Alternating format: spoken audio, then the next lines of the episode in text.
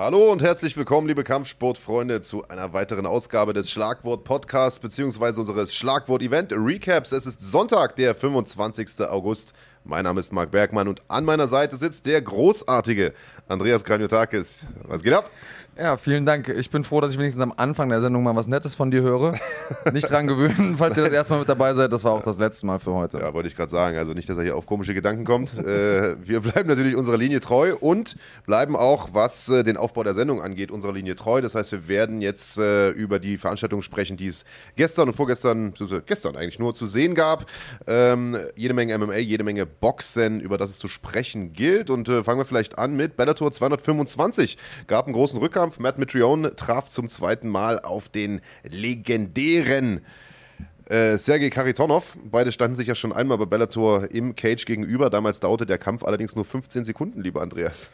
Ja, es war ein bisschen unglücklich. Da ist äh, ein Fuß da gelandet, wo er nicht hingehört, nämlich äh, zwischen den Beinen ähm, äh, Metrion hatte da irgendwie nicht so richtig Zielwasser getrunken und hat dann da Karitonov etwas unglücklich erwischt. Und der ist jetzt nun wirklich keiner, wo man denkt, okay, der hat jetzt hier simuliert und wollte nur so schnell wie möglich aus dem Kampf raus. Der Kampf konnte nicht weitergeführt werden, deswegen eben No Contest und äh, es gab ein Rematch und ich würde sagen, Mitrion hat bezahlt für seinen Kick. Ja, richtig. Also Karitonov, ganz klar, äh, jeder kennt den doch aus Pride-Zeiten. Das ist auf jeden Fall ein Kerl mit mächtigen Eiern, aber wenn dann da mal ein Kick drin landet, dann ist der Kampf eben auch vorzeitig vorüber. 15 Sekunden hat es ja. 15 Sekunden hat's gedauert. Jetzt gab es den Rückkampf und auch der wurde entschieden, äh, sagen wir mal, nicht unbedingt durch technische Finesse oder eine besonders herausragende Strategie, sondern ähm, durch ja, einen Ausrüstungsgegenstand, der sehr, sehr häufig äh, Gegenstand äh, deine Aufregung ist, nämlich den Mundschutz. Das ist eine Sache, über die du ja sicher sehr, sehr häufig aufregst, nämlich genau dann, wenn der Mundschutz von Kämpfern nicht besonders gut sitzt. Und das war gestern bei Matt Mitrione der Fall. Ja, also ich weiß jetzt gar nicht, ob das wirklich der einzige Grund war, weil da war mit Sicherheit auch Schlagwirkung ja. mit dabei. Aber wer sich den Kampf angeguckt hat, mehr, mehrfach während des Kampfes ist Mitrione der Mundschutz rausgefallen. Er musste dann wieder aufgehoben werden. In der ersten Runde hat ähm, auch Dan Merigliotta äh, verwarnt, hat irgendwie gesagt, ey, wenn das noch einmal passiert, Junge, kriegst du einen Punktabzug. Und in dem Moment, wo er K.O. gegangen ist, hat der Referee auch gerade den Mundschutz aufgehoben. Also er hat den K.O. an sich gar nicht richtig gesehen. Der K.O. war dann äh, ein Uppercut von Karitonov und dann ein Knie hinterher. Also das ist ja oft so, dass so zwei äh, Dinger hintereinander passieren und dann man wirklich äh, die Lichter ausschaltet. Und in dem Moment hat der Mitrione eben auch nicht den Mundschutz drin. Und ich finde das aus, äh, also ich finde das einfach grob fahrlässig als, als Profikämpfer irgendwie Main Event, Bellator, einen Mundschutz zu haben, der einem ständig rausfällt, weil richtig gute Mundschützer, die fallen gar nicht raus. Die muss man, muss man wirklich rein in den Mund und den da rausholen. Den kriegt man selbst mit der Zunge nicht rausgedrückt. Ähm, also ich weiß nicht, ob er irgendwie seinen eigenen vergessen hat und irgendwie so ein Boil-and-Bite-Ding jetzt mit dabei hatte, weil mir ist es jetzt zumindest noch nicht aufgefallen vorher bei Mitrione, dass es so ist. Aber das gehört halt schon. Also selbst wenn ich immer zum Kämpfen geflogen bin, hatte ich die Dinger immer im Handgepäck. Für den Fall, dass mein Koffer verloren geht, hatte ich immer meinen mein Tiefschutz, meine Fight Shorts und meinen Mundschutz im Handgepäck, weil die muss ich safe haben, weil ohne die Dinger kann ich halt nicht kämpfen. Ähm, ja, finde ich ein bisschen schade, weil man natürlich auch mal denken muss, ja, was wäre passiert, wenn und so. Aber naja, ich sag mal, Karitonov hätte mit Sicherheit auch so ganz gute Chancen gehabt. Der Typ ist ja auch ein absolut brachialer Typ. Ja, geile Paarung halt auch. Zwei Kämpfer, die äh, gerne knallen im Stand, aber ich bin äh, vollkommen bei dir. Eigentlich ist es natürlich schon traurig, wenn so ein Ding dann am Ende vielleicht nicht nur, aber zu großen Teilen aufgrund des Mundschutzes entschieden wird. Und äh, ich meine, es gab viele Stimmen, die gesagt haben, na, hat er den vielleicht aus Taktik ausgespuckt oder war da Absicht bei? Bloß in der ersten Runde, wer den Kampf gesehen hat mit Trion, lag da eigentlich vorn, war derjenige, der Druck gemacht hat, der Karitonov zurückgedrückt hat. Und ich sag mal, in so einer Situation spuckst du ja nicht absichtlich den Mundschutz aus. Äh, das wäre ja Quatsch. Nein, und Mitrione ist mit Sicherheit einer der Leute, die sich in Sachen Athletik nicht verstecken müssen im Schwergewicht. Also der hat immer gute Cardio gehabt, der bewegt sich viel, der hat gute Beinarbeit. Wie du schon gesagt hast, hat er auch die Möglichkeit, Karitonov zu drücken und in dem Moment auszuspucken. Also er war sich da eher selber im Weg und hat sich da selber durch äh, diesen Ausrüstungsgegenstand so ein bisschen blockiert. Und jetzt sind wir mal ehrlich, im MMA ist es jetzt nicht wie beim Football oder so, wo du extrem viele teure Ausrüstungsgegenstände brauchst. Du brauchst halt genau zwei Sachen. Ja. Du brauchst einen T-Shirt und du brauchst einen Mundschutz. Ja. Ähm, und ja, die müssen halt stimmen. Und ein richtig guter Mundschutz kostet jetzt auch nicht die Welt. Also es ist jetzt nicht so, als kosten die 800 Euro, die Dinger. Ja. Und was ich mir gedacht habe bei der ganzen Aktion, also es war dann in der zweiten Runde am Ende so, dass äh, Mitrione durch den Mundschutz so abgelenkt war, dass er die ganze Zeit nur am Rumfummeln war und dann am Ende gar nicht mehr so wirklich im Kampf war und dann eben irgendwie, äh, ich glaube, erst einen Haken und dann noch einen Aufwärtshaken genommen hat und dann halt zu Boden gegangen ist. Aber ich meine, selbst ein billiger Mundschutz, der nicht perfekt angepasst wurde vom, vom äh, Kieferorthopäden oder wer auch immer das macht, äh, sitzt doch eigentlich gut genug, dass man nicht die ganze Zeit da nachjustieren muss. Also Boil and Bite, du hast es gesagt, das sind die billigen Dinger, die kannst du für 5 Euro im Laden kaufen. Habe ich noch nie erlebt, dass der irgendwie alle zwei Minuten rausfällt. Also da frage ich mich, was ist denn da los? Äh, kann das durch einen Weight Cut kommen, dass dann irgendwie äh, alles schmaler ist? Und ich habe auch keine Ahnung. Also, weißt du, das habe ich so auch noch nicht erlebt. Wie kann das sein, dass der Mundschutz laufend rausfliegt? Ja, also da ist einfach Dilettanten waren da am Werk. Ja. Wer auch immer das äh, gemacht hat ähm, und, und wie auch immer er auf die Idee gekommen ist, mit dem Ding zu kämpfen, das war einfach eine sehr, sehr schlechte Karriereentscheidung. Selbst wenn ihr nur ähm, Hobbysportler seid, besorgt euch einen anständigen Mundschutz. Auch bei den Boil- and Bite-Dingern gibt es nochmal Unterschiede. Aber es ist auch wirklich kein Hexenwerk. Man geht zum Zahnarzt, sagt, hey, ich brauche einen Abdruck. Der macht so einen Abdruck. Das ist ein bisschen unangenehm, weil man da diese komische Knetmasse im Mund hat und das drückt hinten gegen den Gaumen. Aber das macht man einmal, insofern man nicht irgendwelche äh, ja, Zahnprothesen bekommt oder sowas oder irgendwie was am Gebiss sich verändert. Nein, auch während des Weightcuts wird das Gebiss nicht kleiner oder größer, jedenfalls nicht ähm, meines Wissens nach. Wenn also Steroide wird es größer. Das ja. geht. Gut. Wenn wir uns da mal Tito Ortiz da, angucken, da der du dich so wahrscheinlich Kopf besser aus als Was? ich. Was? genau. Ich mit meinem Steroidkörper. Ja, ja. ja, gut, man muss halt auch trainieren, weißt ja, ja. du? Das halt das, Nur Stoffen und Chips. Halt, Nur Stoffen und Chips fressen bringt nichts. ähm, sehr gut. Also, äh, Abschlussstatement, Mundschutz ist ganz wichtig. Genau, ja. ja. Äh, bitte Mundschutz ganz ja. wichtig. Ähm, für mich als ähm, designiertes Schwergewicht natürlich auch ähm, der Co-Main-Event interessant. Vitali Minakov. 22 und 1 ist der Kollege, hat nur seinen letzten Kampf oder jetzt mittlerweile vorletzten Kampf gegen Jake Kongo durch Punkte verloren. Also der Typ ist auf jeden Fall jemand, den man auf der Rechnung haben muss insgesamt. Äh, ist ein sehr, sehr grimmiger Typ. Äh, zwar ein bisschen kleiner als ich, aber durchaus ähm, einer der, sag ich mal, ein bisschen besser gebauten Schwergewichte. Also der läuft jetzt nicht irgendwie rum mit einer dicken Wampe. Also besser als du auf jeden Fall. Das ist ja auch nicht schwer. ja. Ähm, ja, und hat einfach 20 Finishes von seinen 22 Siegen. Also guter Typ. Mal gucken, vielleicht sehen wir den ja mal gegen seinen Landsmann äh, Karitonov. Ja, auch schon super erfahrener Typ. Also ist nicht mehr der Jüngste, aber hat halt überall in Russland schon gekämpft, bei Fight Nights und weiß ich nicht wo, ist mhm. bei Bellator jetzt auch schon total erfahren und ähm, bei M1 gekämpft, ist definitiv ein super Typ. Mit einer riesen Siegesserie auch im, im, im, im Rücken, die er gehabt hat, äh, jahrelang ungeschlagen gewesen. Ähm, also das ist definitiv einer, der äh, sich jetzt wieder erholt hat nach seiner Niederlage gegen Czech Kongo und jetzt äh, bereit ist, wieder neu anzugreifen. Vitali Menakov kann man gern die Augen offen halten. Ja, und also kurz, ich, ich weiß, du willst es weiter. Wir haben auch noch was super Spannendes auf, dem, auf der Uhr, aber ähm, kleiner Fun Fact: der hat 2010 angefangen zu kämpfen. Und ähm, es gibt Studien, also so kleine Studien, nicht groß von der Universität angelegt, sondern Leute, die sich mal die Mühe gemacht haben, das so ein bisschen zu vergleichen.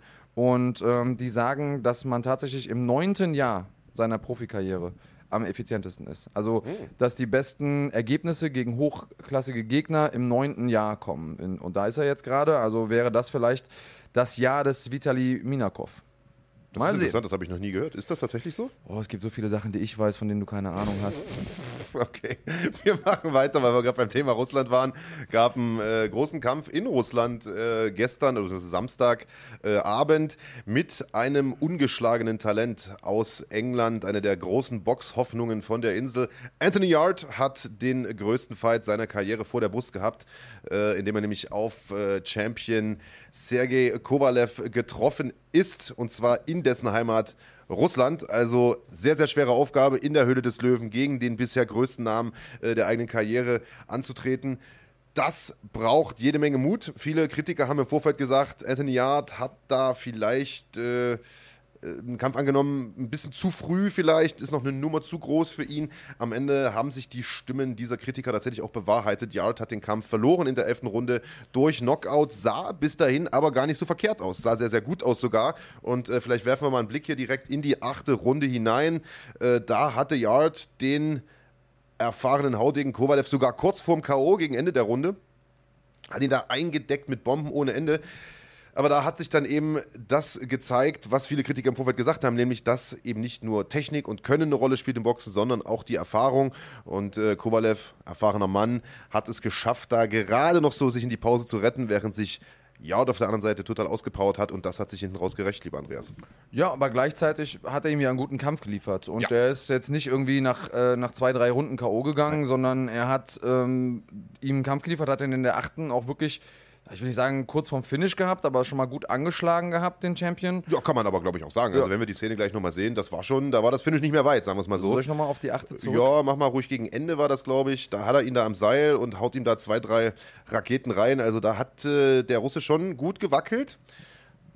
Aber da ja. sieht man eben die Erfahrung von so vielen hochklassigen Kämpfen auf Weltniveau, hat da die Übersicht, sich noch in die Pause zu retten und nimmt danach den jungen Wilden aus dem Rennen, bringt Anthony Yard die erste Karriere-Niederlage bei und dann auch noch durch K.O. Und äh, das war ein ganz besonderer K.O., den werden wir uns gleich auch nochmal anschauen.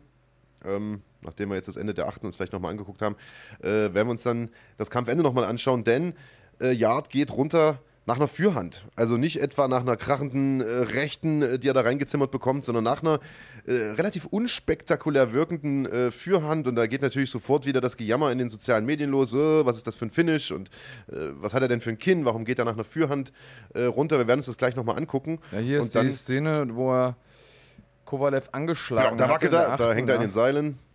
Und da gibt es auch nochmal zwei, drei hinterher, wenn ich mich recht entsinne. 30 Sekunden noch auf der Uhr hier. Das war auf jeden Fall so ein Ding, wo äh, der Champion mal ganz tief graben musste und ja. mal äh, nachhören, wie sehr will ich das hier überhaupt. Ja, taumelt da so ein bisschen rückwärts. Aber man sieht es auch hier, Yard schon extrem ausgepowert, haut da viel Luft, haut oft daneben. Ja, der sah auch davor so aus, als hätte er schon äh, so ein bisschen Federn gelassen, als wäre er ja. konditionell schon so ein bisschen ähm, runter. Und da komme ich gleich nochmal drauf zurück. Aber hier in, in, dem Moment dann Kovalev mit den Schwierigkeiten, mit den Problemen.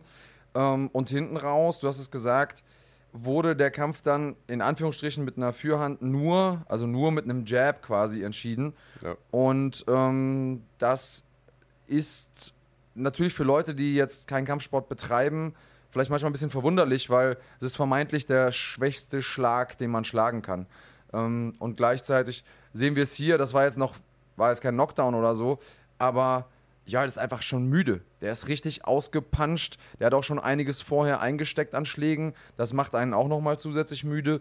Und ähm, das addiert sich natürlich auf. Und wenn wir gleich den K.O. sehen, dann werden wir sehen, dass es zwar eine Fürhand ist, aber diese Fürhand, die ist trotzdem hart genug, um seinen Kopf zu drehen. Also die landet genau auf dem Kiefer, der Kopf wird gedreht und das sind genau die Momente, in denen dann das Gehirn im Innenraum des Schädels quasi gegen den Schädel schlägt und auch dann der Körper sagt so, okay, Feierabend hier. Das ist sozusagen der Notausknopf des Körpers.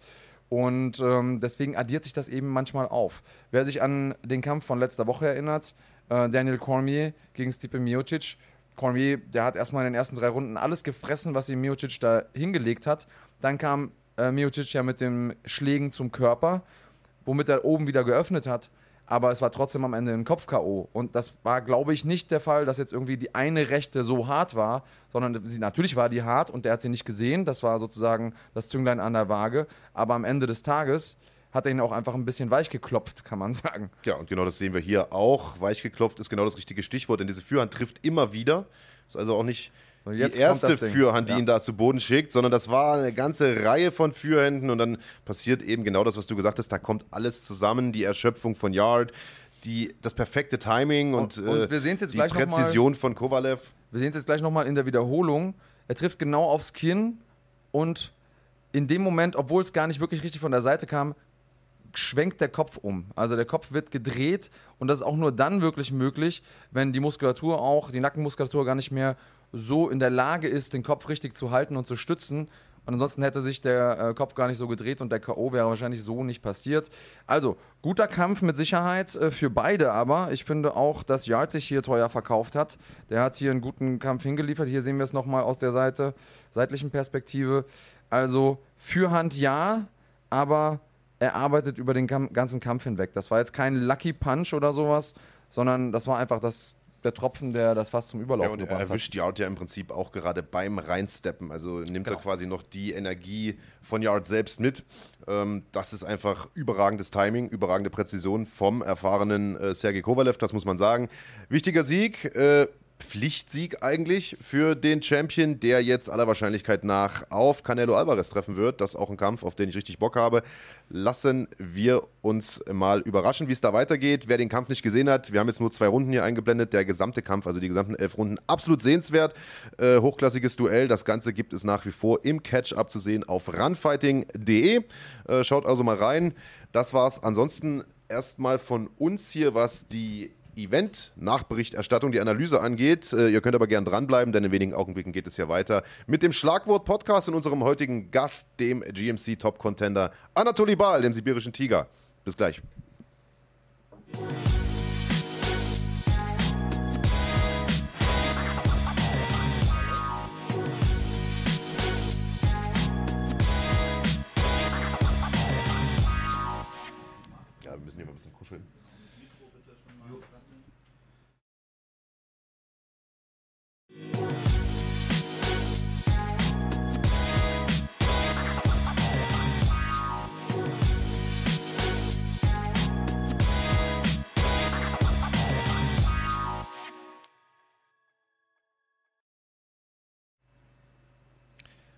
Hallo, liebe Kampfsportfreunde und herzlich willkommen zu einer neuen Folge vom Schlagwort Podcast. Es ist Sonntag, der 25. August. Ich bin Marc Bergmann. Das ist der großartige Andreas Kaniotakis. Hallo und herzlich willkommen. Ja, und unser Gast heute ist der sibirische Tiger, GMC Top Contender Anatoly Bal. Toli, ich bin froh, dass du da bist. Hallo, wie geht's dir? Hallo erstmal, oh, schön, dass ich da bin. Schön, dass ihr mich eingeladen habt. Mir geht's blendend Sehr gut. und ja, freue mich auf den Podcast. Sonntagmorgen, da geht es den meisten Kämpfern eigentlich nicht blendend, wenn sie hier zu Gast sind. Das ist, eine etwas, ist eine etwas blöde Zeit, aber du kennst das Ganze ja schon. Du bist ja nicht zum ersten Mal hier. Wir haben dich schon äh, im Podcast gehabt nach GMC 20. Genau. Äh, und dort hast du dein Debüt gegeben nach äh, ja, zweieinhalb Jahren Abstinenz. Fast, glaube ich, zweieinhalb. Also du warst relativ lange weg, warst verletzt, Genau. im Kampf ausgefallen und so weiter. Und ähm, gönnst dir offensichtlich keine allzu lange Pause nach diesem Kampf bei GMC äh, 20, denn bei GMC 21 am 7. September in Köln bist du auch wieder am Start. Jawohl, richtig. Das ist ja noch eindrucksvoller, weil du ja für die GMC-Veranstaltung davor auch schon äh, ein Camp hinter dir hattest. Da ist dein Gegner einfach ja, nicht erschienen, beziehungsweise war zwar vor Ort, hat aber Ja. nicht eingewogen und wollte dann nicht mehr kämpfen. Das heißt, du hast jetzt dreimal in Folge Fight Camp hinter dir. Ähm, hast du dir zwischendurch mal ein bisschen Auszeit gegönnt? Klar, auf jeden Fall. Also zwischen, zwischen den Vorbereitungen habe ich mir das schon so ein paar Wochen dann rausgenommen. Auch jetzt nach Berlin habe ich da zwei Wochen Pause eingelegt, wo ich Das heißt, dann. gar nicht trainiert, oder? Ich habe da trainiert, aber jetzt nicht so wie jetzt auf dem Kampf raus, also ganz normal. Okay. Vielleicht für die Leute, die dein Trainingspensum nicht kennen, was heißt denn ganz normal? Ja, ganz normal. Ich war da viermal, viermal die Woche im Training und habe da auch lockeres Training gemacht. Also jetzt kein Hardcore-Sparring oder Hardcore-Cardio, ganz entspannt, einfach Spaß gehabt. Ja, es ist ja schon mehr, als der Herr Kranjotakis in der Wettkampfvorbereitung gemacht hat.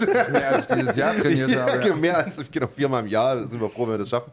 Ähm, ist insbesondere deshalb beeindruckend, weil, und das wissen viele nicht, äh, die denken immer, jeder, der hier sitzt, ist der Top-Profi, der einen Haufen Geld verdient und den ganzen Tag nur trainiert und ansonsten äh, im Massagesalon oder in der Sauna sitzt. Du nicht, sondern du arbeitest tatsächlich auch noch Fulltime. Du hast einen Vollzeitjob und trainierst trotzdem zweimal am Tag. Genau. Also ich trainiere auch nicht jeden Tag zweimal, sondern es gibt bestimmte Tage, wo ich mir die Zeit rausnehme, wo ich meinen Arbeitsplan dementsprechend auch anpasse, dass ich da die Möglichkeit habe, zweimal zu trainieren. Und ich denke mal, jeder Kämpfer kennt, kennt diese Problematik, wenn man Training und Arbeit hier zusammenführt, also plus Privatleben, ist halt nicht so einfach. Ja, ohne Frage. Und wie, wie, wie läuft das dann genau ab? Also wie muss man sich das vorstellen? Vielleicht sag mal so ein Beispielwochenplan. Wann sagst du, ich trainiere jetzt zweimal und wann sagst du einmal oder wie oft machst du zweimal? Weil ich stelle mir das vor, Frühtraining, dann acht Stunden Arbeit, dann nochmal trainieren. Das ist ja auch für den Körper schon eine heftige Belastung. Irgendwann musst du auch mal regenerieren. Genau, also da braucht man schon sehr viel Motivation und manchmal, manchmal muss ich danach auch suchen. Also, aber ähm, ansonsten, ja, ich mache mir halt einen Plan. Wir machen immer einen Monatsplan bei uns in der Arbeit. Da tue ich schon mein Training mit einplanen, wie, wo, was und dementsprechend gehen da auch nach. Hast du da Mitspracherecht? bei deinem Plan oder sagt dein Chef, nee, dann und dann musst du da sein? Nee, ich habe ja einen eigenen Shop, den ich dann auch leite, also, also als Shopmanager und da schreibe ich selber den Plan und das nimmt mir dann schon. Okay, also das, Ja. äh, was kann man bei dir kaufen? Handyverträge. Ah, okay. Aber das ist zumindest ja keine physisch anstrengende Arbeit dann. Nee, nee. Obwohl du musst den ganzen Tag stehen? Oder hast kannst du ich kann auch sitzen, kann stehen, kann ein bisschen rumlaufen. Okay. Aber Weil das ist halt- jetzt, also ich war jetzt die ganze letzte Woche auf der Gamescom und den ganzen Tag stehen. Danach meine Knie, gut, ich habe Mhm. sechs Knie-OPs äh, und bin noch ein paar, ein paar Kilometer mehr runter als du. Aber meine Knie haben mich dann jeden Abend umgebracht. Bin zwar trotzdem noch ins Training, aber es war einfach komplett anders. Ja. Also ich äh, bin dann froh, dass du jetzt nicht, äh, du warst mal Möbelpacker, ne? Oder? Genau. Ja, Ich würde bei der sagen, also wir haben uns im Vorfeld schon mit ihm unterhalten und so, hast du eigentlich körperliche Arbeit, was machst du? Und ich sagte, ja, ich war viele Jahre Möbelpacker, also auch während deiner MMA-Karriere noch, ne? Genau. Also hast du quasi, ich sage jetzt mal, früh eine Einheit gemacht, dann hast du äh, Kühlschränke und, äh, und, und Waschmaschinen irgendwie in den elften Stock getragen Also und dann da- hast du noch eine Einheit? Damals hat es nicht so ganz geklappt mit zwei Einheit- Einheiten am Tag, weil ich habe schon um 6.30 Uhr angefangen zu arbeiten. Und das Ganze ging dann auch über 10, 12 Stunden, je nachdem, wann der Umzug dann fertig war. Also das hat mich schon in dem Sinne ganz schön abgehärtet. Das war ein eigenes Workout. Ja, also ich habe das auch als Training genutzt, wenn ich dann so im dritten Stock mit Öbel hingelaufen bin. Also war schon nicht ohne. Hast du zwischendurch noch ein paar Ausfallschritte gemacht mit der Waschmaschine oder was? Sehr gut. Ja, aber das vielleicht mal für alle Zuschauer, das ist die Toughness, die es braucht, wenn man tatsächlich irgendwie äh, im Profibereich irgendwie vorankommen möchte. Denn am Anfang sind die Gagen einfach nicht so, dass du davon leben kannst. Und selbst wenn du dann die ersten guten Gagen bekommst, du willst ja trotzdem wahrscheinlich noch ein, Sta- ein zweites Standbein haben oder irgendwie einen, einen sicheren Job Ja. haben.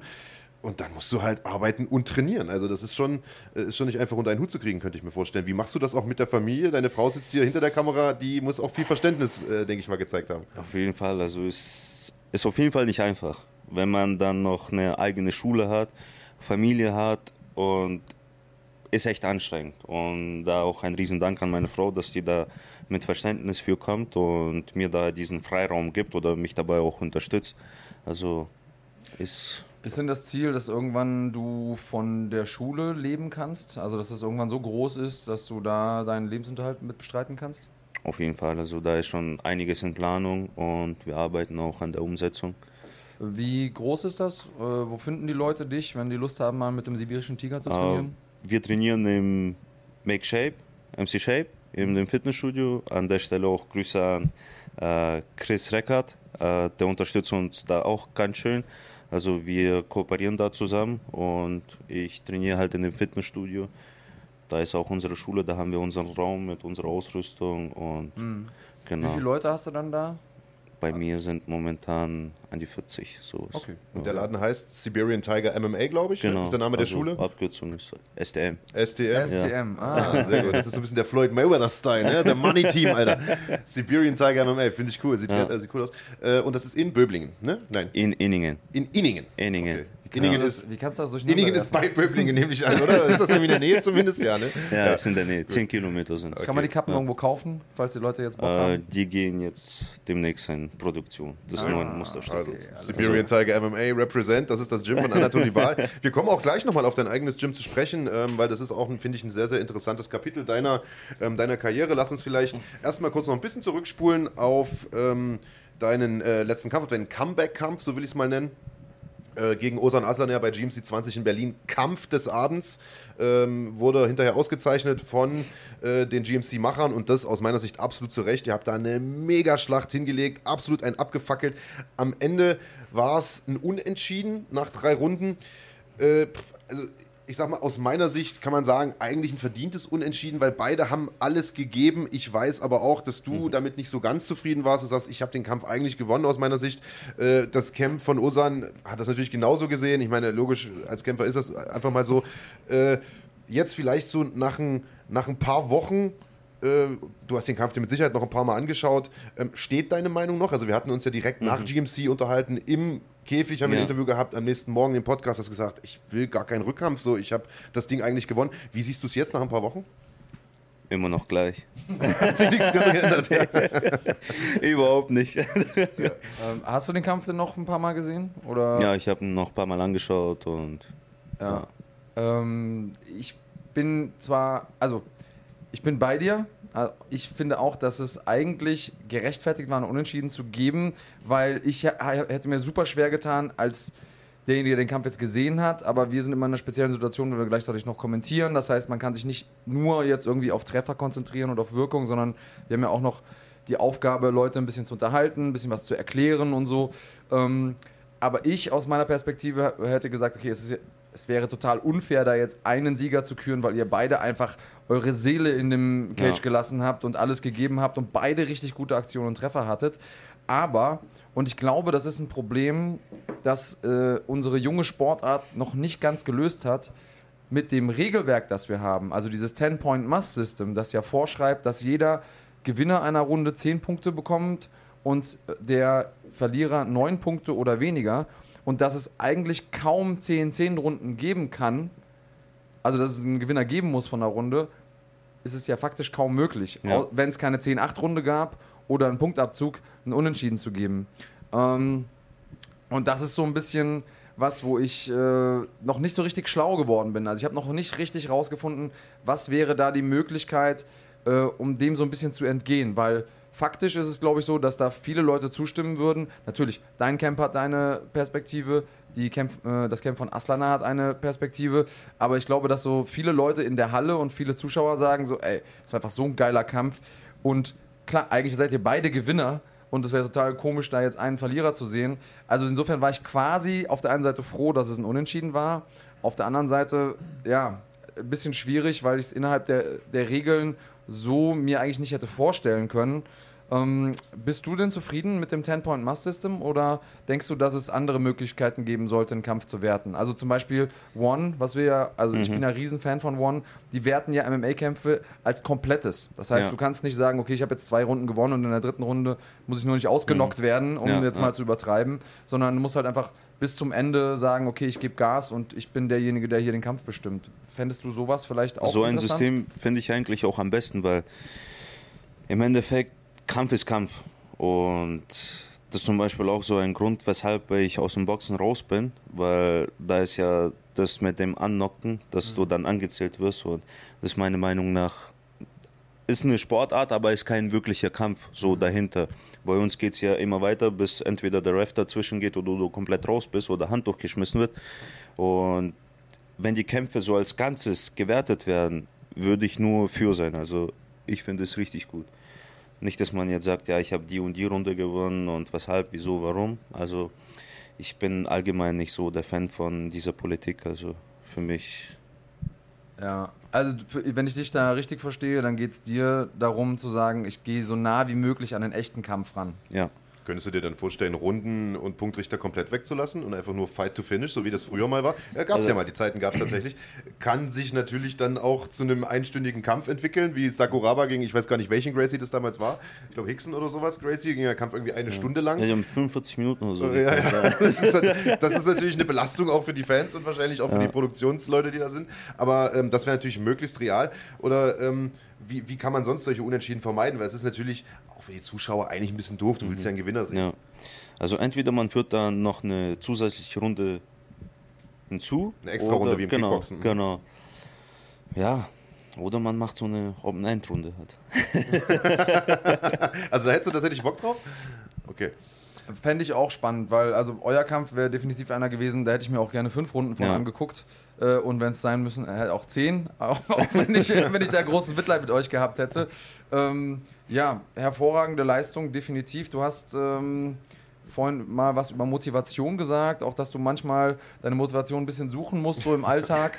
ähm, wann sind so die, die Tage oder die Momente, wo du eher weniger Motivation hast und was machst du dann?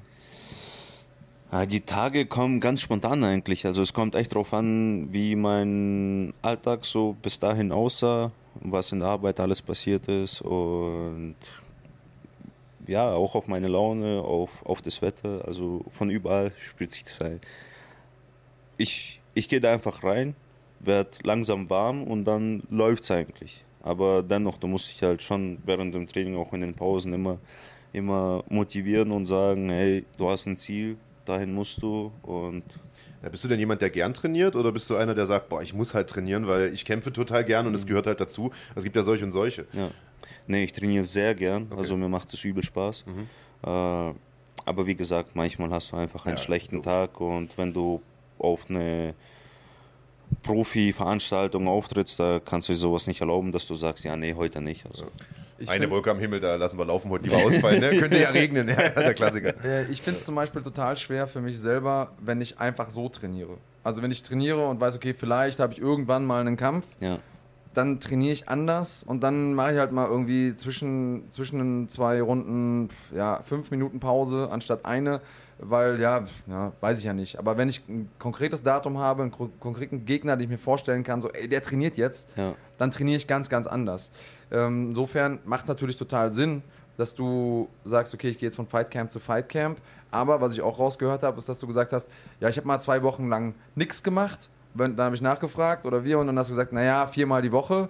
Und wenn ich gefragt habe, was hast du dann da gemacht? Naja, ein bisschen Spaß gehabt. Und ich Ja. glaube, dass das total wichtig ist. Ich glaube, dass es total wichtig ist, zwischendurch auch nochmal Spaß zu Ja. haben beim Training und das nicht immer nur so als ich muss zu begreifen. Also ich habe Genau. 2011, 2012, 2013 jedes Jahr sechs Kämpfe gemacht und war dann die ganze Zeit in diesem Grind, ich muss trainieren, ich muss trainieren und war dann wirklich fast so ein bisschen ausgebrannt, Ja.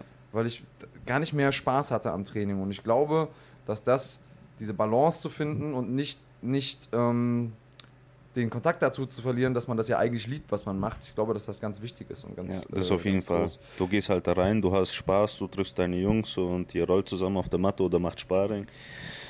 Auf jeden Fall. Also da, da kann man auch ganz gut einfach so diesen ganzen Stress oder diesen Alltag hinter sich lassen. Also, aber wenn du jetzt zum Beispiel nur von Kampf zu Kampf gehst und die ganze Zeit in der Vorbereitung bist, dann kannst du auch da nicht abschalten. Also ich zumindest. Lass uns nochmal auf den Kampf selbst kommen. Ich glaube, der läuft hier äh, eh schon die ganze Zeit im Hintergrund. Wir haben leider unseren Monitor nicht mehr, auf dem wir das sehen können. Deswegen machen wir ein bisschen Blindflug. Ich hoffe, der läuft hier im Hintergrund. Nee, läuft er nicht. Garn schüttelt gerade den Kopf. Ähm, dann äh, seid doch so gut und blendet ihn vielleicht ein. Also dein letzter Kampf gegen Osan Asaner. Ähm, absolut geile Schlacht. Äh, wir haben es schon gesagt. Warm enden unentschieden. Äh, nach dem Kampf hast du gesagt, du warst der Meinung, hast die erste Runde abgegeben, die anderen beiden aber gewonnen. Und wir sehen ja auch äh, die Runden äh, zwei und drei, ich glaube, die dritte läuft jetzt gerade, äh, sehen wir dich sehr, sehr viel Druck machen, im Stand gut treffen. Ähm, du hast selbst gesagt, du hast dir das noch ein paar Mal angeguckt hinterher und hast sicherlich so ein bisschen ähm, Fehlerlese auch gemacht und überlegt, woran oder hättest du vielleicht noch eine Stellschraube gehabt, um das Ding vielleicht vorzeitig zu beenden und dadurch ein Unentschieden auch zu vermeiden. Äh, was mich erstaunt hat, ist, dass du sehr, sehr häufig dann noch einen Takedown gesucht hast, obwohl du im Stand eigentlich fast schon überlegen gewirkt hast, also gute Treffer gesetzt hast, ist das wo du, eine Sache, wo du dich hinterher mal ein bisschen in den Hintern gebissen hast und gesagt hast, Mensch, hätte ich es da im Stand gehalten, hätte ich vielleicht sogar einen vorzeitigen Sieg gehabt, hätte ich vielleicht sogar einen Punktsieg einfahren können? Äh, eigentlich ja nicht. Also, wo ich mich darüber geärgert habe, dass ich meine Deckung immer fallen gelassen habe habe hab, hab mich schlagen lassen. Also, das muss jetzt nicht sein, aber es, so bin ich halt nun mal, so kämpfe ich und äh, ohne den gibt es auch keine Anatolia. Also, ich mag es einfach, wenn der Gegner mich auch schlägt oder wenn man da diesen, diesen Wettkampf da angeht und dem Gegner auch zeigt, hey, guck mal, ich bin da und mir doch scheißegal, Das macht so nach natürlich dem auch. Öffnungen, ne? Wenn man, wenn man die Hände runterlässt und der andere denkt, ich kann treffen, Ja. dann hat man in dem Moment auch die Möglichkeit zu kontern, Genau, weil der andere genau. eher sich traut, vielleicht reinzukommen. Ja. Ne? Naja, und es sorgt halt auch für einen Action-Style, den die Leute natürlich auch sehen wollen. Wir haben es gesehen, wir haben zig Schlagabtausche gehabt in diesem Ja. Kampf. Da äh, war halt nicht viel mit Taktiererei, sondern ihr seid da reingegangen, offenes Visier und gib ihm. Ähm, das wollen die Leute natürlich sehen. Jetzt hast du nach dem Kampf gesagt, Rückkampf willst du gar nicht haben, interessiert Ja. dich nicht, äh, sondern du willst eigentlich einen Titelkampf. Ähm, Genau. Das wäre ja dann theoretisch im super Leichtgewicht, wobei du, glaube ich, sogar gesagt hast, dir wäre es dir wär's wahrscheinlich Latte, du würdest wahrscheinlich auch Ja. im Leichtgewicht kämpfen. Ähm, den Titelkampf gibt es jetzt erstmal nicht, sondern jetzt gibt es ein Duell, äh, was ich auch sehr, sehr interessant finde, was mit Sicherheit ein ähnlicher Banger wird, nämlich gegen äh, Alexander Wertko vom MMA Spirit. Das ist der Kampf am 7. September bei GMC äh, 21. Ähm, erzähl mal ein bisschen, wie kam der zustande? Also, du hast, wie gesagt, in so ziemlich jedem Interview, was du nach GMC 20 gegeben hast, hast du gemeint, ich will jetzt als nächstes Ja. um den Titel kämpfen. Äh, was hat dann der Matchmaker gesagt von GMC, Dennis? Hat er gesagt, Titelkampf musst du noch warten, einen Kampf brauchst du Ja. noch oder wie kam das zustande? Also ich habe ja schon mal gesagt, dass mir eigentlich egal ist. Klar, Titel ist schön und gut, aber ich kämpfe lieber starke Gegner und gute Männer. Und Wertko ist so einer. Und deswegen, wir hätten eigentlich schon in München kämpfen sollen damals, als mein Gegner abgesprungen ist. Ja. Da hatte Dennis alles versucht, dass der Wertko hier nach München kommt, weil bei dem ist, glaube ich, damals auch ein Gegner ausgefallen. Und kurzfristig haben die da doch noch einen gefunden. Und damals hat mich das Ganze schon so angemacht, als Kämpfer gegen den zu kämpfen. Und jetzt kommt es halt einfach zustande und ich finde es Hammer. Also Wertko, ohne Frage, super Typ. Ich glaube, eine einzige Niederlage erst in seiner Karriere irgendwo im Ausland, ansonsten ungeschlagen, in Deutschland ungeschlagen. Und, und das finde ich interessant, äh, hat auch schon bei GMC gekämpft, im Februar, meine ich, diesen Jahres, und hat einen Punktsieg eingefahren gegen Osan Aslan. Ja. Also äh, quasi, wenn wir da diese MMA-Matte, diese, diese Milchmädchenrechnung mal aufmachen, hat er da zumindest ein bisschen die Nase vorn. Ja. Ähm, ist das eine Sache, die du im Hinterkopf hast? Nee, es spielt keine Rolle, ne? Wahrscheinlich. nee, überhaupt nicht. Ja. Was erwartest du für einen Kampf? Einen geilen Kampf. Gut. Definier das mal. Was bedeutet ein geiler Kampf Äh, für ich dich? glaube, wir werden uns die Fäuste um die Ohren schlagen. Also es wird richtig, richtig knallen. Weil der ist halt einer, der wo immer nach vorne geht. Ich bin einer, der wo den Schlagabtausch nicht scheut. Also Siehst du in bestimmten Bereichen äh, Stärken, die du hast, ihm gegenüber? Siehst du irgendwelche Bereiche, wo er vielleicht die Nase vorne haben könnte? Guck mal, das ist so ein Ding. Ich gehe nicht so immer auf die Kämpfe ein oder ich habe da keine Taktik oder ich sage, der ist da schwach oder da stark. Ich weiß nicht, wer am 7. kämpfen wird. Also das weiß ich nicht. Deswegen, wenn man jetzt sagt, ey, ich habe vielleicht meine Stärke bei der Luft und auf einmal wird er mehr Luft haben wie ich. Also ich gehe da rein und ich finde die Stärken und die Schwächen dann im Kampf selbst raus. Das heißt, du hast keinen Gameplan in dem Kampf? Dein Gameplan ist einfach nur das Siberian Tiger. Sein. Mein Gameplan ist, äh, mein Trainingscamp sauber zu beenden und dann mein Gewicht zu machen und reinzugehen und alles da zu lassen. Aber du guckst dir jetzt nicht den Gegner an und sagst, okay, da sind bestimmte Lücken. Beispiel, macht er nicht, jetzt bitte keine äh, Hate-Kommentare, lässt immer nach dem Jab die, die linke fallen und da kann ich die rechte drüber schlagen. Also es sind ja durchaus Dinge, die andere Leute machen, die sich jetzt angucken, okay, er ist be besonders schwer auf dem vorderen Bein. Wenn ich jetzt guter Ringer bin, dann hole ich mir den Single Ja. Leg in dem Moment, wenn er, wenn er schlägt oder so. Aber du holst jetzt nicht extra Techniken, die du für den Kampf bzw. den Gegner einstudierst, weil du denkst, dass du die dann anbringen kannst, sondern du machst einfach dein normales Ich- Trainingscamp, Genau. ziehst alles durch. Ich gehe einfach rein und passe mich dann dementsprechend an oder ich zwinge ihn, ihn dann an mich anzupassen. Und äh, was ist der Vorteil deiner Meinung nach? Warum verzichtest du auf diese Art der Analyse? Ich habe das schon mal gemacht. So eine Analyse, wo ich dann gesagt habe, ja, ich kämpfe so und so. Wir haben auch einen Plan gemacht mit, mit Trainingspartner, mit Trainer. Und dann ist das Ganze nicht aufgegangen und du als Kämpfer, dann bist du halt da. Und das, was du eigentlich über die Wochen hinaus trainiert hast, was du geplant hast, geht nicht auf. Und dann ist da so kurz, fuck. Und du hast keinen Plan B machen? mehr. Mhm. Genau, genau. Deswegen, ich denke mal, wir sind alles Kämpfer und wir gehen da rein und wir müssen auf alles gefasst sein. Und das, was kommt, das nehme ich. Bei welchem, Kampf, bei welchem Kampf war das, wenn ich mal fragen darf? Wo du sagst, du Das- hattest diesen festen Gameplan und der hat dann nicht geklappt? Das war damals bei meiner ersten Niederlage gegen Leo. Leo Sulic. Ja.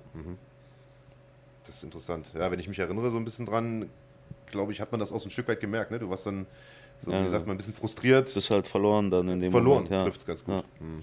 Ja, die große Kunst ist es dann, wenn man so einen Gameplan hat und merkt, das funktioniert einfach nicht, umzuschalten.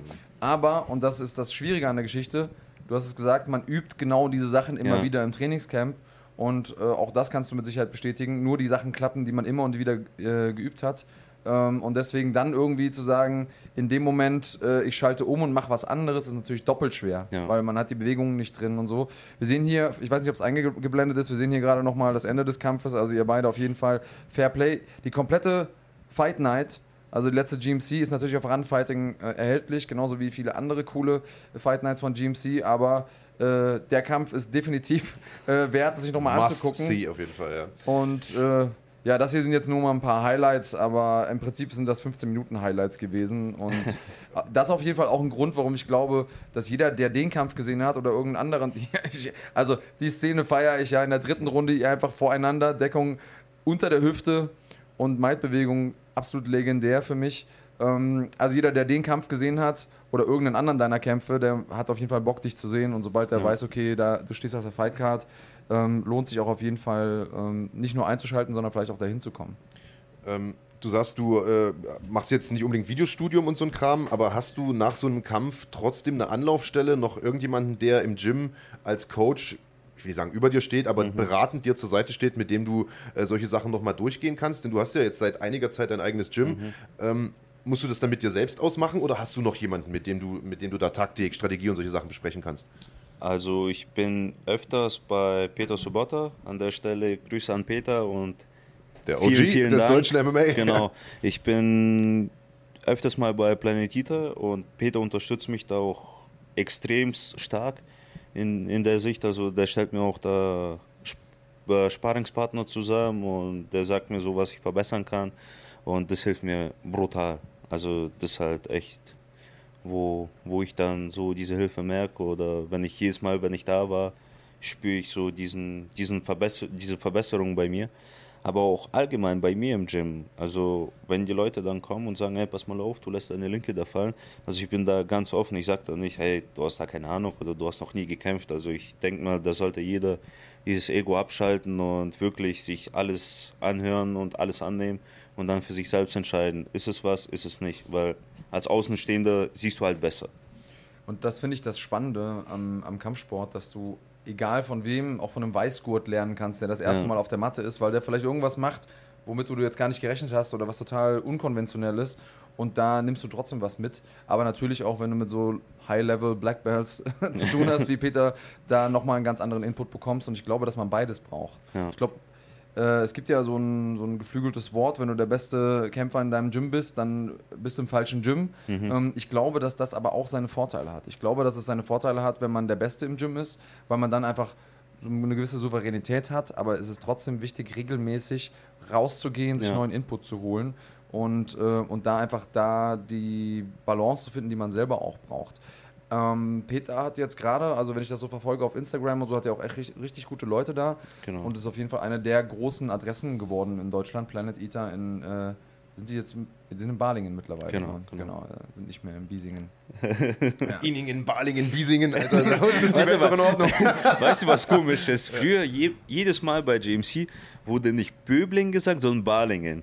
Also die haben immer Balingen gesagt. Immer falsch Und ausgesprochen. jetzt, wo er in Balingen ist, sagen sie Böbling.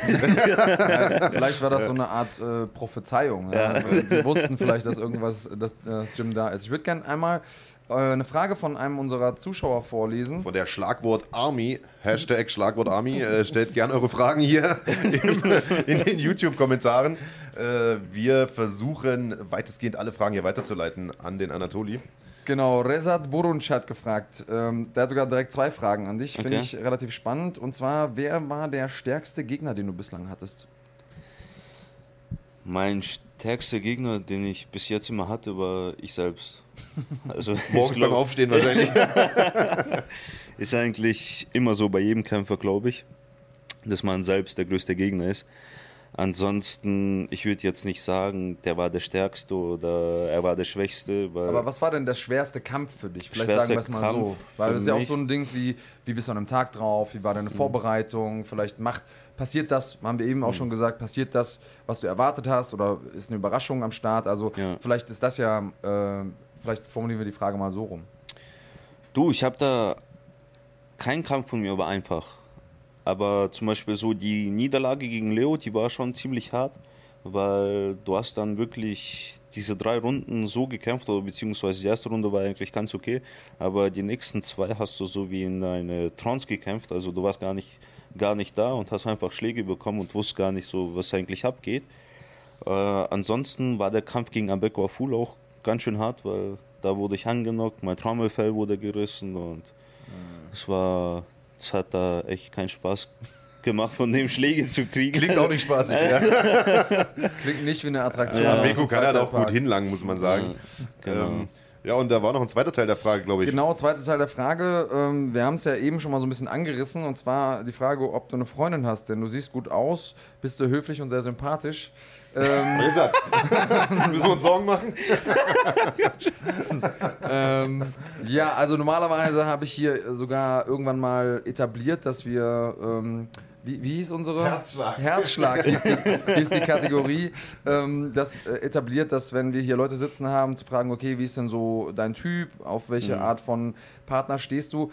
Für dich ist das jetzt gerade keine geeignete Frage, denn du bist vergeben. Magst du Und deine? Frau sitzt hier. Also, pass auf, was du sagst. Genau, aber dann ist das zumindest auch mal beantwortet. Ähm, ja, die Schlagwort Army weint, zumindest die Hälfte davon. Die weibliche Schlagwort-Army und Resat Budunsch äh, sind jetzt traurig. Ja, nee, du bist verheiratet. Seit wann? Äh, ich bin verlobt. Verlobt? Also noch nicht verheiratet. Ja. Heiraten tun wir nächstes Jahr. Und ja, ich bin überglücklich. Ja, und zusammen seit wann schon? Zusammen sind wir jetzt seit zweieinhalb Jahren fast. Oh, also sehr schön. zwei Jahre und ein paar Monate, genau. Also was Große Festes. Feier geplant? Wie bitte? Ist eine große Feier geplant? Ja, Ja, ja, ja. bisschen. Er möchte nur eingeladen mach, werden. Mach mal eine, mach mal eine Weil- Zahl dran. Also geplant sind so an die 120 Personen. Das ist groß. Ja, es macht nicht jeder äh, My Big Fat Greek Wedding. Äh, lieber Andreas Kranjotakis. Ey, Digga. Es gibt auch Leute, die feiern im Rahmen. Mein, mein Cousin in, äh, auf Kreta hat gesagt, ja, ich habe nur eine kleine Hochzeit, nur 1000 Leute.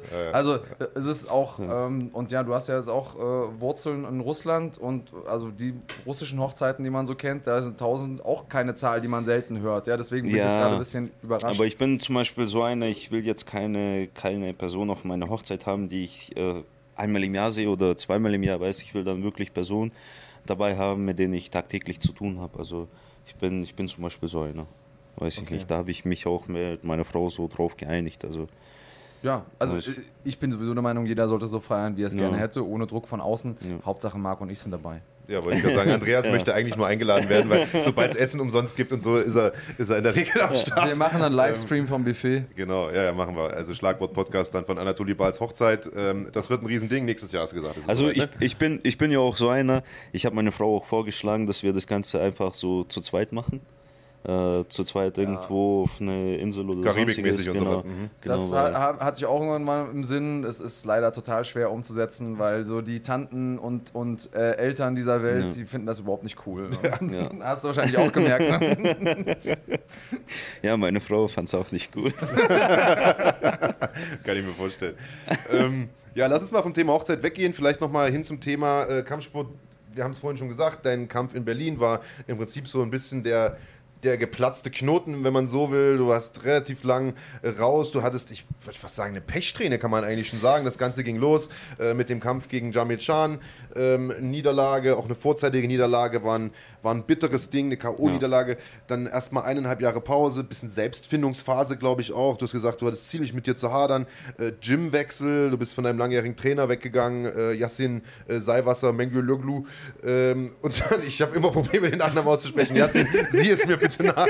Deswegen Yassin Seiwasser, ähm, hervorragender Trainer. Äh, und äh, dann sollte es eigentlich in München das Comeback geben, äh, dieses Jahr bei GMC 19. Kampf ausgefallen. Am Kampf. Alter, am Kampf Gesichtsausdruck beim Aussprechen des Namens ist der ja, Hammer. sprich du ihn doch bitte mal aus. Du Nee, kennst ja Yassin auch schon lange. Ja, Yassin Seiwasser. Ja, Yassin Seiwasser. Yassin außerdem, ne? Nein. Ähm, das sollte es eigentlich das Comeback geben bei GMC 19 in München. Am Tag der Waage äh, sagt der Gegner ab, äh, haut aus ungeklärten Gründen einfach ab. Du hast dein Gewicht gemacht. Wir haben uns da noch unterhalten Ja, äh, ja. bei der Waage. Du warst super angefressen, verständlicherweise. Also, lange Rede kurz, es hat eine, eine, ein Pech-Ding nach dem anderen hat so das andere gejagt. Ähm, und dann gab es endlich dieses, dieses Comeback in Berlin. Super Kampf und dann auch noch ein Unentschieden. Irgendwann muss die Pechsträhne doch mal äh, zu Ende sein. Ich sehe das gar nicht so als die Pechsträhne. Also es, es gehört halt dazu. Du, du gehst da rein und da gibt es halt nur einen Gewinner oder ab und zu gibt es halt Unentschieden. ja. Ähm, ja, es gehört halt dazu. Äh, würde jetzt jeder nur gewinnen und nach jeder Niederlage gleich aufhören, dann wärst du halt kein Kämpfer oder das würde halt uns nicht ausmachen, die wo da reingehen und kämpfen. Es gehört dazu. Du musst beides können. Du musst gewinnen können, du musst verlieren können, du musst. Und du musst vor allen Dingen nach einer Niederlage, glaube ich, äh, in der Lage sein, eigene Fehler zu erkennen und äh, Sachen umzustellen, Dinge zu verändern. Ähm, du hast im Interview gesagt, ich glaube auch in, im Interview mit ran.de, dass du nach der Niederlage gegen Jamit Chan sehr, sehr viel umgestellt hast, was Taktik, Technik, Training angeht. Unter anderem hast du, wie gesagt, auch äh, den Trainer gewechselt, beziehungsweise machst dein Ding jetzt selbst. Ähm, geh da vielleicht mal ein bisschen drauf ein. Also was genau hast du umgestellt und wo hast du die Probleme gesehen? Also was, was, hast, was glaubst du lief vorher falsch? Weil du warst ja lange Zeit nicht unerfolgreich. Die Leute dachten, Ja. du bist der nächste große Star. Der du vielleicht Also- immer noch wehren kannst. Ja, ich, ich meine nur, das, das klang jetzt so wie deine Zeit ist vorbei. Hab ich gemerkt, während ich es ausspreche, so war es nicht gemeint. Also, äh, aber es gab ja erstmal diesen Stopper, so dieses, diesen Ja. abrupten Stopp und äh, du musstest ein paar Sachen umstellen. Was genau, glaubst du, lief da falsch? Ähm, das Training an sich, also wenn ich jetzt zum Beispiel mich anschaue, wie ich mein Training jetzt selber gestalte oder das auch mit Peter zusammen, was er mir da an Ratschlägen gibt und ich finde, der tut halt das wiedergeben, was ich eigentlich, wie ich das Ganze eigentlich sehe. Also man sollte halt auf jeder Distanz trainieren und man sollte, auch wenn man im Stand der beste Striker ist, sollte man dennoch Boden nicht unterschätzen, weil egal wie gut du im Stand bist, wenn da ein Ringer kommt, der wo nicht mal ein, zwei schlagen kann, der holt dich auf den Boden, dann, dann ist es vorbei. Und das halt, das war so bei mir lange Zeit so, dass ich wirklich diesen Bodenkampf gescheut habe, wo ich da wirklich in, in Panik geraten bin, sobald es zum Clinch kam. Äh, jetzt ist es nicht so. Ich gehe selber auf den Boden, siehe Kampf gegen Osan. Also Ja, mehrfach hast du den ja, da genau. gemacht, Und das hat einfach Spaß gemacht, wenn du wirklich Vertrauen hast auf jeder Distanz, dass du sagst, hey, mir doch egal. Es gibt einem eine gewisse Ruhe, wenn man nicht immer denkt, so, oh, sobald ich auf dem Rücken Genau, liege, ist der Kampf genau. vorbei Ja, ja. für mich. Ähm, gleichzeitig ist es so, du hast gesagt, du hast Panik gehabt, wenn jemand in den Clinch gegangen ist. Hast du das Gefühl gehabt, dass dir das auch so ein bisschen zusätzliche Kraft gegeben hat oder dich nochmal zusätzlich alarmiert hat und du dadurch irgendwie wacher warst und, und äh, vielleicht auch noch ein bisschen energischer im Stand? Ähm, eigentlich nicht, nee. Weil wenn du zum Beispiel aus der Ecke die ganze Zeit äh, diese Anweisung bekommst, löst dich, löst dich, weg, weg, weg, weg, weg. Also das löst in dir so gewisse Panik aus, wenn, wenn deine Ecke nicht auf die Fähigkeiten vertraut. Und das ist bei mir jetzt nicht mehr so. Und ich bin froh darüber, ich kann kämpfen, so wie ich will. Und wenn ich irgendwas verbock, dann Du bin bist nur ich jetzt schuld. ein Mixed Martial Artist geworden und Jawohl, nicht mehr ein, ein richtig. Boxer. Genau. Kann man, glaube ich, so zusammenfassen, ja. Also hast du lange Zeit tatsächlich auf, auf diesen Stand-and-Bank-Style trainiert, also stehen und, und Bodenkampf um jeden Preis vermeiden? Ja. Okay, das finde ich überraschend.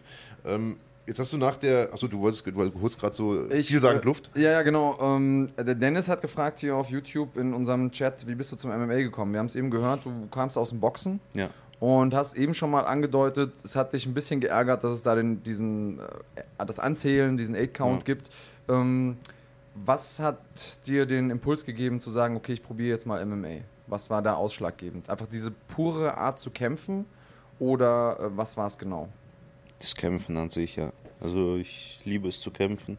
Ich liebe es, Kämpfe anzuschauen und wenn da einfach alles mit dabei ist, so eine technische Schlägerei, sage ich mal, das macht einfach Spaß. Also mir macht es Spaß zu sehen, wer geht als Gewinner oder wie tut sich der eine jetzt äh, verhalten oder wenn der zum Beispiel jetzt zwei Runden lang nur auf die Fresse bekommt, was macht er dann in der dritten Runde? Und das macht so einen Kämpfer aus. Also ist jetzt nicht so, dass die Boxer sich jetzt irgendwie äh, beleidigt fühlen. Ich liebe es Boxen, aber es war halt nichts für mich, weil mir da der Kampf so an sich gefehlt hat. Ich habe auch im Boxen, ich bin ja relativ klein, ich habe da gegen Leute gekämpft, die wo 1,80, 1,90 waren. Und wenn du dann keinen Boden hast oder keine Kicks anwenden kannst, dann ist schon ein bisschen blöd. Es ist eindimensionaler und wenn du dann einen Reichweitenvorteil hast, ist der Ja, einfach viel, ja. viel größer, als wenn du dann noch andere Möglichkeiten hast zu attackieren. Das Genau. ja, eliminiert ja manchmal so ein bisschen das Reichweitending. Das ist definitiv der Fall. Ähm, also ich höre daraus, du bist ja so eine kriegerische Natur. Kann man ja vielleicht so ein bisschen auch auf deine Wurzeln äh, zurückführen. Wir haben es eben schon mal so ein bisschen angesprochen. Das sind äh, Lass uns da gleich mal drauf kommen. Äh, genau, Vergangenheit von Anatoli. Ich wollte eine Sache gerne noch nachschieben, bevor wir diesen ganzen Background von ihm äh, abhören. Wir waren ja noch beim letzten Kampf gegen Jamie Chan, denn eine Sache fand ich super interessant. Du hast danach gesagt, wie gesagt, Technik, Taktik, Training. Naja, ich weiß, du hast Luft geholt und direkt mal das Thema gewechselt, aber wir waren an dem Punkt noch gar nicht fertig. Denn ich denke, das sollten wir schon mal durchgehen, denn das habe ich vom Kämpfer so noch nie gehört. Ähm, du hast nach diesem K.O. gegen Jamie Chan gesagt, du hattest erstmal eine Blockade im Kopf und du hattest Angst vor den Schlägen im Training. Das heißt, du musstest schon erstmal was umstellen. Und ich sag mal, Angst vor Schlägen, das habe ich so, hat das ein Kämpfer eigentlich noch nie gesagt, finde ich erstmal ehrlich, dass du das zugibst. Wie kriegt man das raus? Hast du mit einem Mentaltrainer gesprochen? Hast du das selbst ausgebügelt? Ähm, wie hast du das weggekriegt, dass du diese Angst vor den Schlägen nicht mehr hast? ich verzeih dir jetzt mal, Marc, weil das war echt eine gute Frage. Ja, lieber Andreas Kanutakis. Dafür bin ich ja da. Ne? Einer muss den Laden ja zusammenhalten. Also So, nicht, nicht, dass man die Frage nicht hätte auch noch später stellen können, aber es war trotzdem eine gute Frage.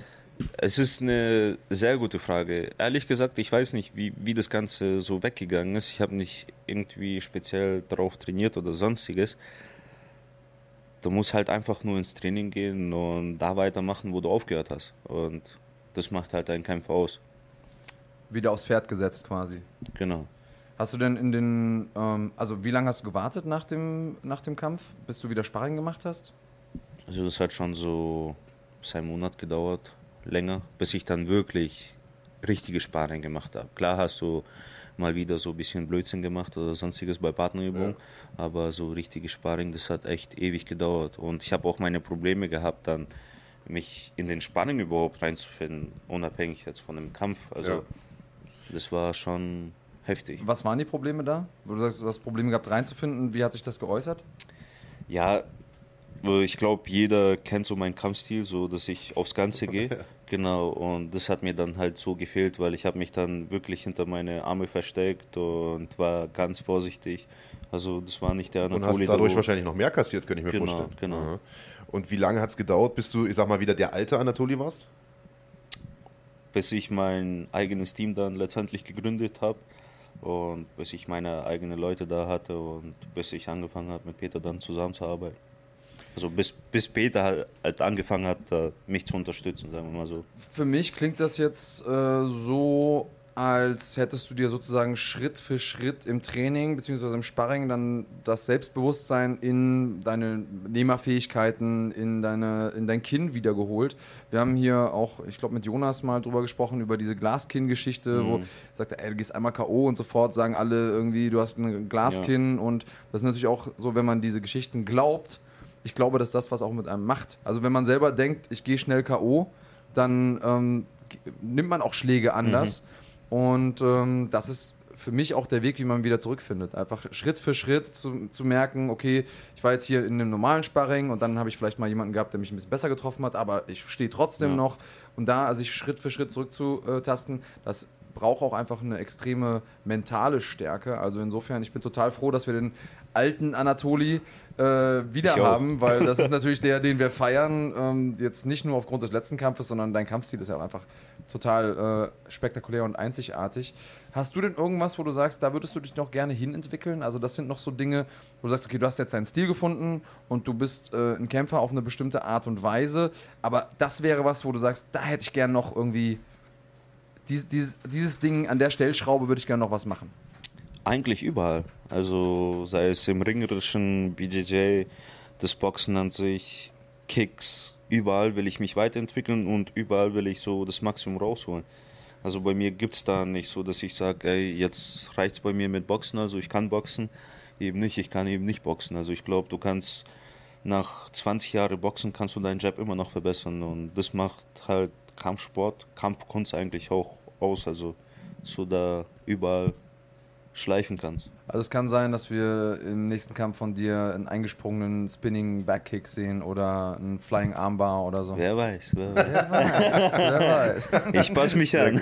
Aber letzten Endes ist das die, genau die richtige Einstellung. Ne? Ja. Also man hört nie auf zu lernen, man entwickelt sich immer weiter und das ist ja letztlich auch das, äh, was den Sport so interessant macht. Selbst jetzt sieht man immer wieder neue Techniken, die auch kommen. Wir sprechen immer wieder über diese Calf-Kicks. Eine Zeit lang waren es irgendwie Sidekicks zum Knie und solche. Also Es gibt ja auch immer wieder neue Techniken, Ja. die irgendwie ähm, die da aufkommen.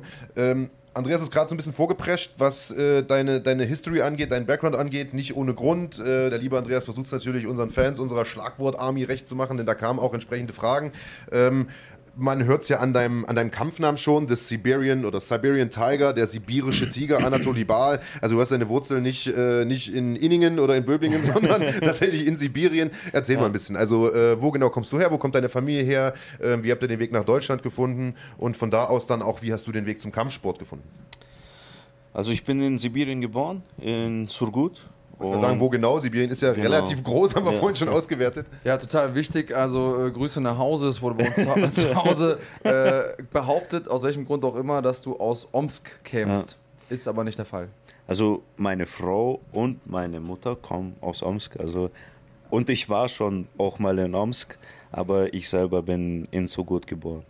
Genau. Okay, jetzt ist das, ähm, aber wie weit ist das voneinander entfernt? Ich glaube, die, die, ähm, Dimensionen die sind auch Dimensionen sind Ja. vielen Leuten nicht, äh, nicht bewusst. E ehrlich gesagt weiß ich das jetzt nicht so ganz genau. Aber, Aber es sind keine 40 schon- Kilometer oder so, sondern Nee, eher nee, nee, 400 schon, oder. Schon ein Stückchen, jawohl. Genau. Ähm, ja, und meine Mutter ist ja eigentlich eine Deutsche. Also die ist auch in einem deutschen Dorf dort aufgewachsen in, in Russland. Mein Papa ist Russe und in Sugut bin ich geboren. Dann hinterher bin ich nach in das Gebiet von Wolgograd umgezogen, so Landkreis Wolgograd. Weiß nicht, wie ich es genau aussprechen soll. Was, was, haben, was habt ihr da, also du bist da auch zur Schule gegangen. äh, was haben deine Eltern da Richtig. gemacht? Mein Vater hat ganz normal gearbeitet, meine Mama war eine Hausfrau. Also mein Vater war Brückenbauer in, Also in Wolgograd klassisch, ja. selbst. Genau. Ich ging da zur Schule, habe da auch in Russland vier Klassen beendet. Also Omsk und, äh, und Surgut sind übrigens 1224 Kilometer, 14 Stunden, 15 Stunden mit dem Auto. Also ist, äh, ist, ist kein Katzensprung. Vielleicht für alle, die das auch nicht wissen, die Frau von dir, lieber Andreas Graniotakis, kommt ebenfalls aus Sibirien. Genau, ja, ja, die kommt aus der Nähe von Tomsk, aber Ah, ja, okay. auch da ist Nähe immer in, äh, in Anführungsstrichen zu setzen. Also drei Tagesreisen wahrscheinlich. ja, ja. Ja, aber wie gesagt, irgendwie war sie sich sicher, dass du aus Omsk kämst. Ähm, insofern, du hast halb recht. Ähm, Ja, da, da kommen halt viele. Also Ja, ja. aus Also- Omsk ist echt. Also gibt da ja scheinbar auch nicht so viele Städte, die liegen dann weit auseinander Ja. und Omsk ist so ein bisschen das, das, äh, das Zentrum da wahrscheinlich. Ähm, okay, also ihr wart dann in Wolgograd. Wie, wie kam es dann nach Deutschland oder wie alt warst du da, als ihr nach Deutschland kamt und warum?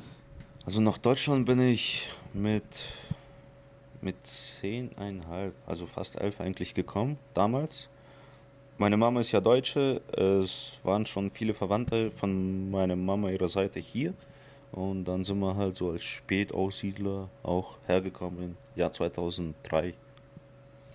Da gab es ja auch einige ähm, ja, Vorbehalte, sag ich mal so. Also hast du davon irgendwas gemerkt? Weil ich höre das häufiger von den Leuten, dass sie ähm, ja hier auch so ein bisschen auf, auf Anfeindungen gestoßen sind dann, weil man hatte, also Klassiker, die man immer gehört hat, so, ja, ja, jetzt kommen die hier äh, und kriegen da irgendwie Häuser hingestellt Ja, und so. Und ähm, hast du davon viel mitbekommen?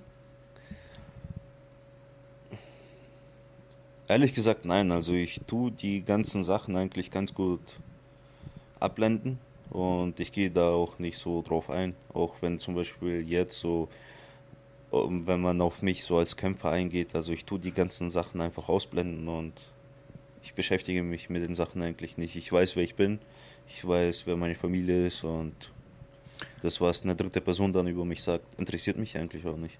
Das finde ich auch sehr, sehr vernünftig. Ähm, wir haben ja alle irgendwie so ein bisschen Freude im Hinterkopf und haben immer das Gefühl, dass derjenige, der wir sind und die Dinge, die wir mögen oder nicht mögen, irgendwie was mit unserem Werdegang zu tun haben. Guck mich nicht so skeptisch an. Ich habe keine ich warte nur drauf, was jetzt, was jetzt kommt. Also Äh, Dr. Dr. Graniotakis. Ja, aber äh, wir haben ja schon herausgefunden, dass du ein sehr kämpferischer Charakter bist. Du hast gesagt, du liebst es zu kämpfen, du Ja. liebst es auch Kämpfe zu gucken und zu schauen, okay, wer kämpft wie und wer hat noch den, äh, äh, die Eier und die Schnitte, jetzt auch wenn Ja. er zwei Runden auf den Sack bekommen hat, noch weiter nach vorne zu preschen. Wo siehst du bei dir in deinem Leben den Grund dafür? Also wenn wir jetzt mal ganz kurz äh, Psychoanalyse betreiben und sagen, okay, wo in deinem Leben siehst du, wo wurde da das, äh, ja, der Samen gepflanzt für genau diese kriegerische Seite in dir?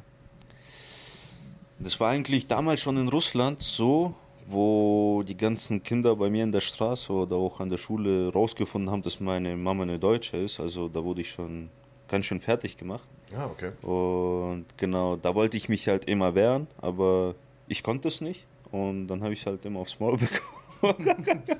Ja, du lachst, aber so lustig ist das mit Sicherheit nicht. als Ja, Kind. so lustig ist es halt nicht, aber ich kann halt darüber offen und ehrlich reden und ich kann halt jetzt hinterher darüber lachen, weil es mir passiert ist. Und ja, und ich wollte damals eigentlich immer schon boxen. Und ich hatte so im Hinterkopf, ich hau den allen aufs Maul. Und dann bin ich halt hergekommen nach Deutschland und ich war so besessen davon, irgendwo einen Club zu finden, wo ich einfach boxen kann. Und dann ist er eigentlich auch zustande gekommen. aber dort hast du noch nicht geboxt? Nee. Weil es Nee. keinen Club gab oder weil Da- die ganzen Jungs, die dich drangsaliert haben, alle dort trainiert haben? Oder? Also da, da gab es weder einen Club, da gab es glaube ich einen Karate-Club bei uns, aber das war auch uns viel zu teuer. Also das hätten wir auch gar nicht gepackt, so finanziell mäßig. Und was war dann der Grund, aus dem ihr von Sibirien nach Deutschland seid? Also auch die finanzielle Situation? Oder? Genau, Okay. genau. Also weil das Leben hier einfach besser ist und man die Möglichkeit dann noch hat. Okay, und dann seid ihr hierher gekommen und das erste Amtshandlung von dir war Boxclub suchen. Ja, also gleich. Also damals äh, bin ich, war ich ja in so einem Russenheim und da hat einer vom Heim auch so Karate gemacht und ich wollte auch schon Karate mitmachen, aber es war dann doch nicht so das Wahre, weil das war, weiß nicht, so mehr, mehr auf Verteidigung so und ich wollte halt wirklich Angriff. draufschlagen. ja. Ich wollte zerstören. Äh, hast du denn, hast du denn äh, mal deine Rückkehr geplant, wenn du nochmal äh, zurückfliegst und die Herrschaften nochmal aufsuchst, die dir da das Leben schwer gemacht haben als Kind? Nee, also ich bin da. Also ich, es ist normal, das sind, das sind Kinder, ich meine, in dem Alter sucht man sich immer jemanden, irgendeinen Freak oder sonstiges, den man mobben tut oder fertig macht. Ist ganz normal. Ich habe das auch hinter mir tatsächlich. Also das resoniert gerade bei mir. Ich äh, sehe da Parallelen. Ich bin auch früher viel drangsaliert worden. Ähm, habe in einem kleinen Dorf gelebt und da war ich halt so das, das was dem Ausländer am nächsten kam, so mit einem griechischen Vater. Und äh, da gab es ein paar Leute, die äh, rechter Gesinnung waren und die haben mich auch immer auf dem Schulweg verprügelt und so. Und ich habe mir irgendwann gedacht, als wir dann da weggezogen sind und ich angefangen habe mit Judo und dann irgendwann äh, Kampfsportler war und noch gro- größer geworden bin und so, die waren dann auch immer irgendwie zwei Jahre älter als ich. Wenn ich nochmal da bin, dann äh, zeige ich es denen. Dann habe ich die gesehen und wusste, okay, so jetzt kann ich denen mal Paroli bieten, aber dann hat es mich nicht mehr interessiert, weil ich ja schon wusste, was ich kann. Ich brauchte das nicht mehr zu beweisen und das Genau. hätte mir jetzt nicht mehr wirklich viel bedeutet. Also ich glaube, das, was der Kampfsport mit mir gemacht hat, ist, mir dann auch einfach zu zeigen, so, hey, es ist gar nicht wichtig, dass du den jetzt Ja. auf die Schnauze haust. Das ist aber schon ganz cool zu wissen, dass du es könntest. Ja. Ja, ja. Also du, du hast dann gewisse Präsenz und gewisses Selbstvertrauen an sich selber und ich meine, das gibt ja dann auch so diese Ruhe. Voll viele denken auch, die Kampfsportler, die müssen sich immer beweisen oder die gehen raus und nutzen das auch, das, was sie gelernt haben, aber ist halt nicht der Fall, weil genau aus diesem Grund, weil die wissen, was die können und deshalb braucht man das auch. Ja, also meine Erfahrung an der Tür, ich habe über zehn Jahre an der Tür gearbeitet und sonst im Sicherheitsbereich und die Leute, die irgendwie vor der Disco stehen und äh, äh, Drehkicks machen. Den Ja. Machen, ja. Ja. das sind die Leute, die irgendwie zweimal im Training waren und sagen, ey, ich bin Kickboxer und so. Ja, aber die Leute, die wirklich Ja. was können, die werden niemals. Das ist ja auch total peinlich, Ja, rauszugehen und extrem, sagen, Alter, ich bin extrem. MMA-Kämpfer. Ja.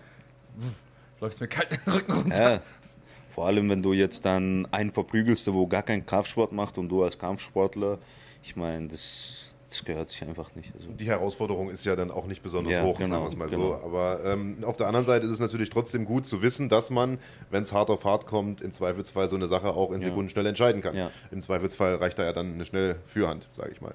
Das ist richtig, Du aber brauchst das, keinen Drehkick, will ich damit sagen. Nee, ja, genau, richtig. Aber das ist, das ist durchaus gefährlich. Also da habe ich schon ein paar Geschichten also gehört. was ich zum Beispiel nix. ganz gut finde bei MMA-Kämpfen oder zum Beispiel so BJJ, dass du dann gar nicht die Person eigentlich schlagen musst, sondern du kannst ja einfach mal kurz packen und bis die Person sich dann beruhigt. Also das finde ich eigentlich noch besser, so als Selbstverteidigung.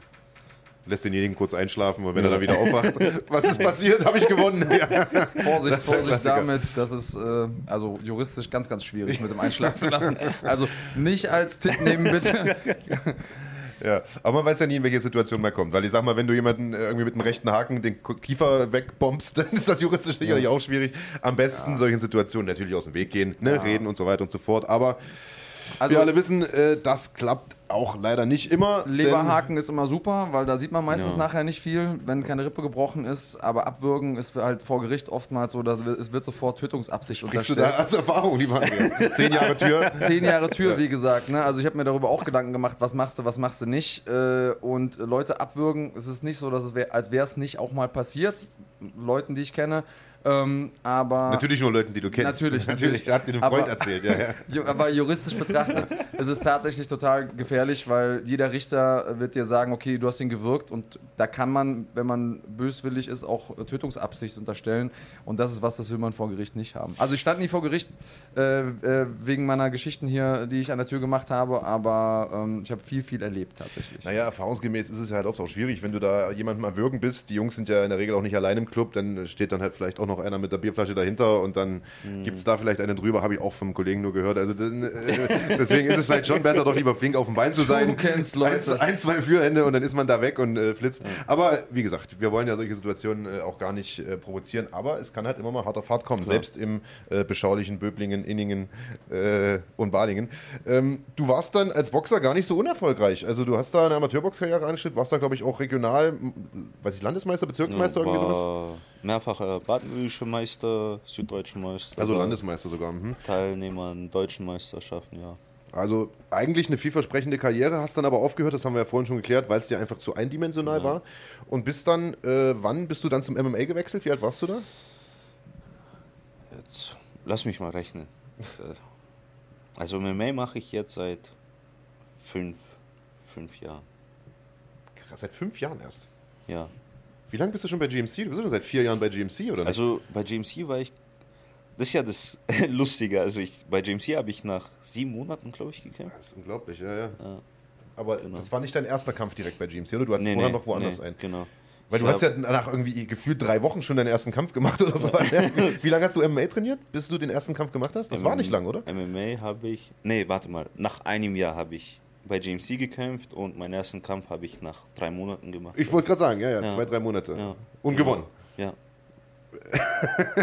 das ist, okay, also ja, wir haben hier vielleicht mal kurz die, die Bilanz, äh, können wir uns hier mal aufrufen. Also 2014, seitdem kämpfst du. Das war also im Prinzip, äh, ja, sagen wir mal, äh, der erste also, Kampf hier in München sogar, ne? Genau, Agrelin? bei Agrelin damals. Mhm. Ja, und dann, äh, wie gesagt, nach drei Monaten der erste Kampf ist, was hat der Trainer da gesagt? Anatoly, dich müssen wir reinschicken? Oder also, wie, wie kommt man auf die Idee, nach drei Monaten zu kämpfen?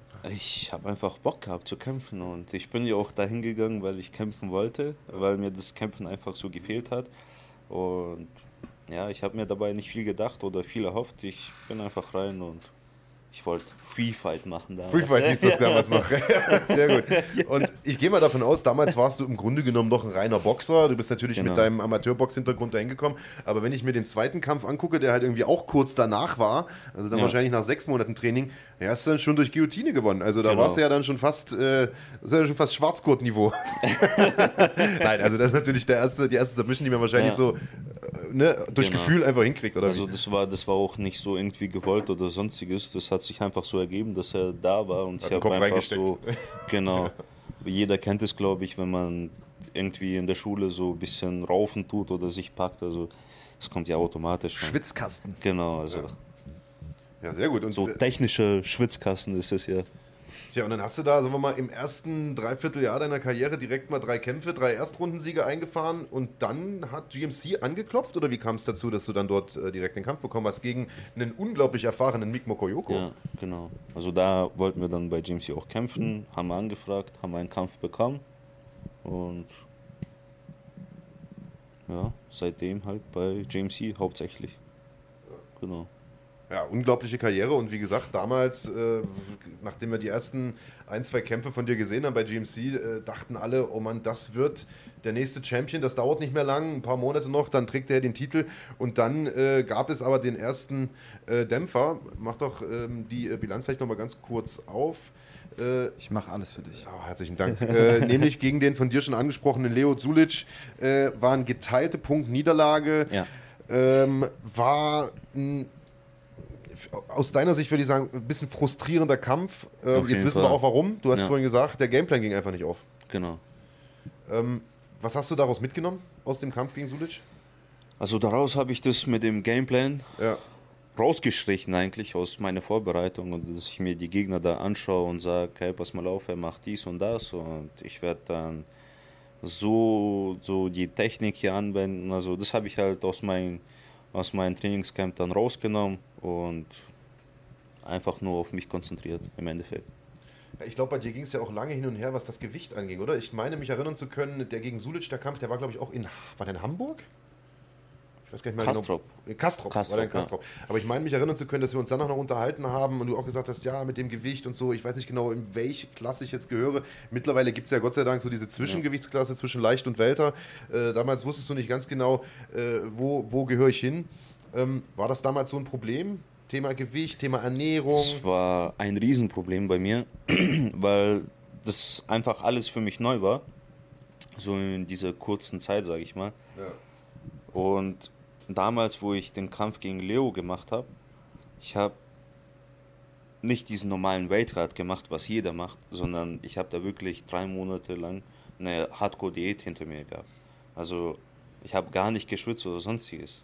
Ich habe einfach nur mit strenger Ernährung Tag für Tag, wo ich diese Minuten, Stunden bis zum Essen gezählt habe und mich dann auch aufgeregt habe, weil ich immer noch Hunger hatte. Ja. Also ich habe mich da echt runtergehungert. Und Und da hat die Energie natürlich auch gefehlt im Training, nehme ich an. Genau. Aha. Also nicht nur im Training, allgemein in dem Alltag, weil du regst dich dann bei jedem Scheiß eigentlich auf. Also egal. Wenn man also, hungrig ist, ist es schlecht. Ja. ich weiß, dass mein Vater damals äh, so neben mir so Salzstangen gegessen hat und ich habe gerade gegessen und es waren nur Salzstangen und ich bin da komplett ausgetickt. Also, also, ich habe gesagt, hey, warum isst du die hier und so, weißt du? Das ist nicht schön. Also jeder, der mal diätet hat, äh, kann das wahrscheinlich nachvollziehen. Da ist man, äh, ist man auf jeden Fall nicht mehr äh, man selbst. Wir sehen jetzt hier den Kampf gegen Abeko Aful. Ähm, dein ja, GMC, war das das GMC-Debüt? Ich weiß gar nicht genau. Nee, das Nee, war nee, gegen das- Mick, haben wir Das ja war gegen Mick Mokyoko, ja, hat man gerade gesagt. Das war der zweite. Das war der zweite, Kampf, glaube ich. ja. Ne? Also Abeku äh, auch sehr, sehr erfahrener Veteran. Also du hast da von Beginn an auch, ich sag mal jetzt nicht unbedingt äh, Aufbaugegner vor die Brust gesetzt bekommen, sondern äh, die, die Crème de la Crème der Gewichtsklasse da bei GMC. Absolut gestandene Veteran, absolute Haudegen. Du hast ja vorhin auch gesagt, äh, Abeku schlägt natürlich auch eine ordentliche Kelle. Ähm, da blicken wir äh, mal kurz rein. Und wie gesagt, aufstrebender Star, große Hoffnungen und dann das Ganze so ein bisschen, der erste Dämpfer war so ein bisschen gegen Leo Sulic, aber wie gesagt, das war noch nach Punkten und dann kam so der große Stopppunkt äh, eben gegen äh, Jamil Chan. Was ging dir da durch den Kopf?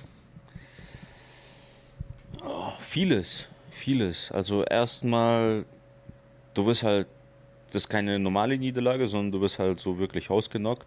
Und da musst du halt einfach ehrlich zu dir selber sein und sagen, ey, ich war weg und ich konnte da nicht mehr weiterkämpfen. Kannst du das aus dem Boxen schon? Nein.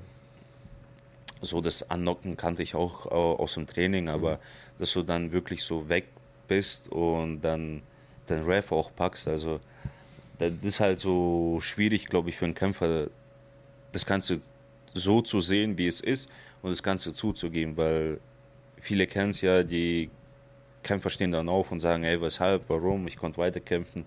Nein, konntest du nicht fertig, also Ja. du hast verloren. Ist einfach so.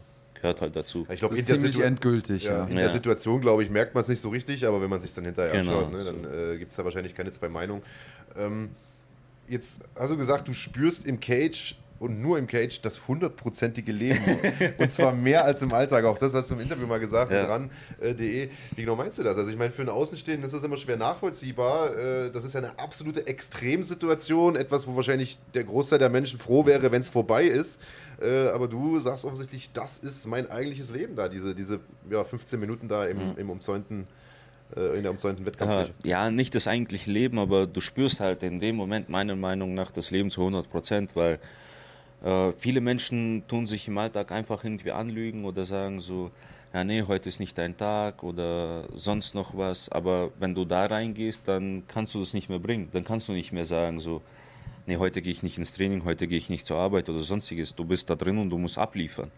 Und darum geht's halt. Viele haben auch Angst vor irgendwas und tun das gut unterdrücken, aber wenn du halt da bist, kannst du dann nichts mehr unterdrücken. Und darum geht's. Also da, da musst du halt dein Mann stehen und für mich ist es halt MMA, wo dann die Käfigtür zu ist, dass ich dann zu spüren bekomme und wo ich einfach so mich im Spiegel anschauen kann und da gibt es keinen Ausweg, da, da kommt nur die Wahrheit und somit ist das Ganze auch gemeint. Wovor hast du denn Angst? In dem Moment darfst du keine Angst haben und so, aber gibt es irgendwelche Sachen im Alltag, wo du sagst, so, oh, davor habe ich aber schon Angst? Vielleicht auch Sachen, die. Ähm, Ich glaube, glaub, jeder, jede Person hat Angst, auch jeder Kämpfer, wenn der zum Kampf reingeht, hat gewisses Adrenalin oder gewisse Angst vor, vor dem Ganzen, was, was da auf einen zukommt.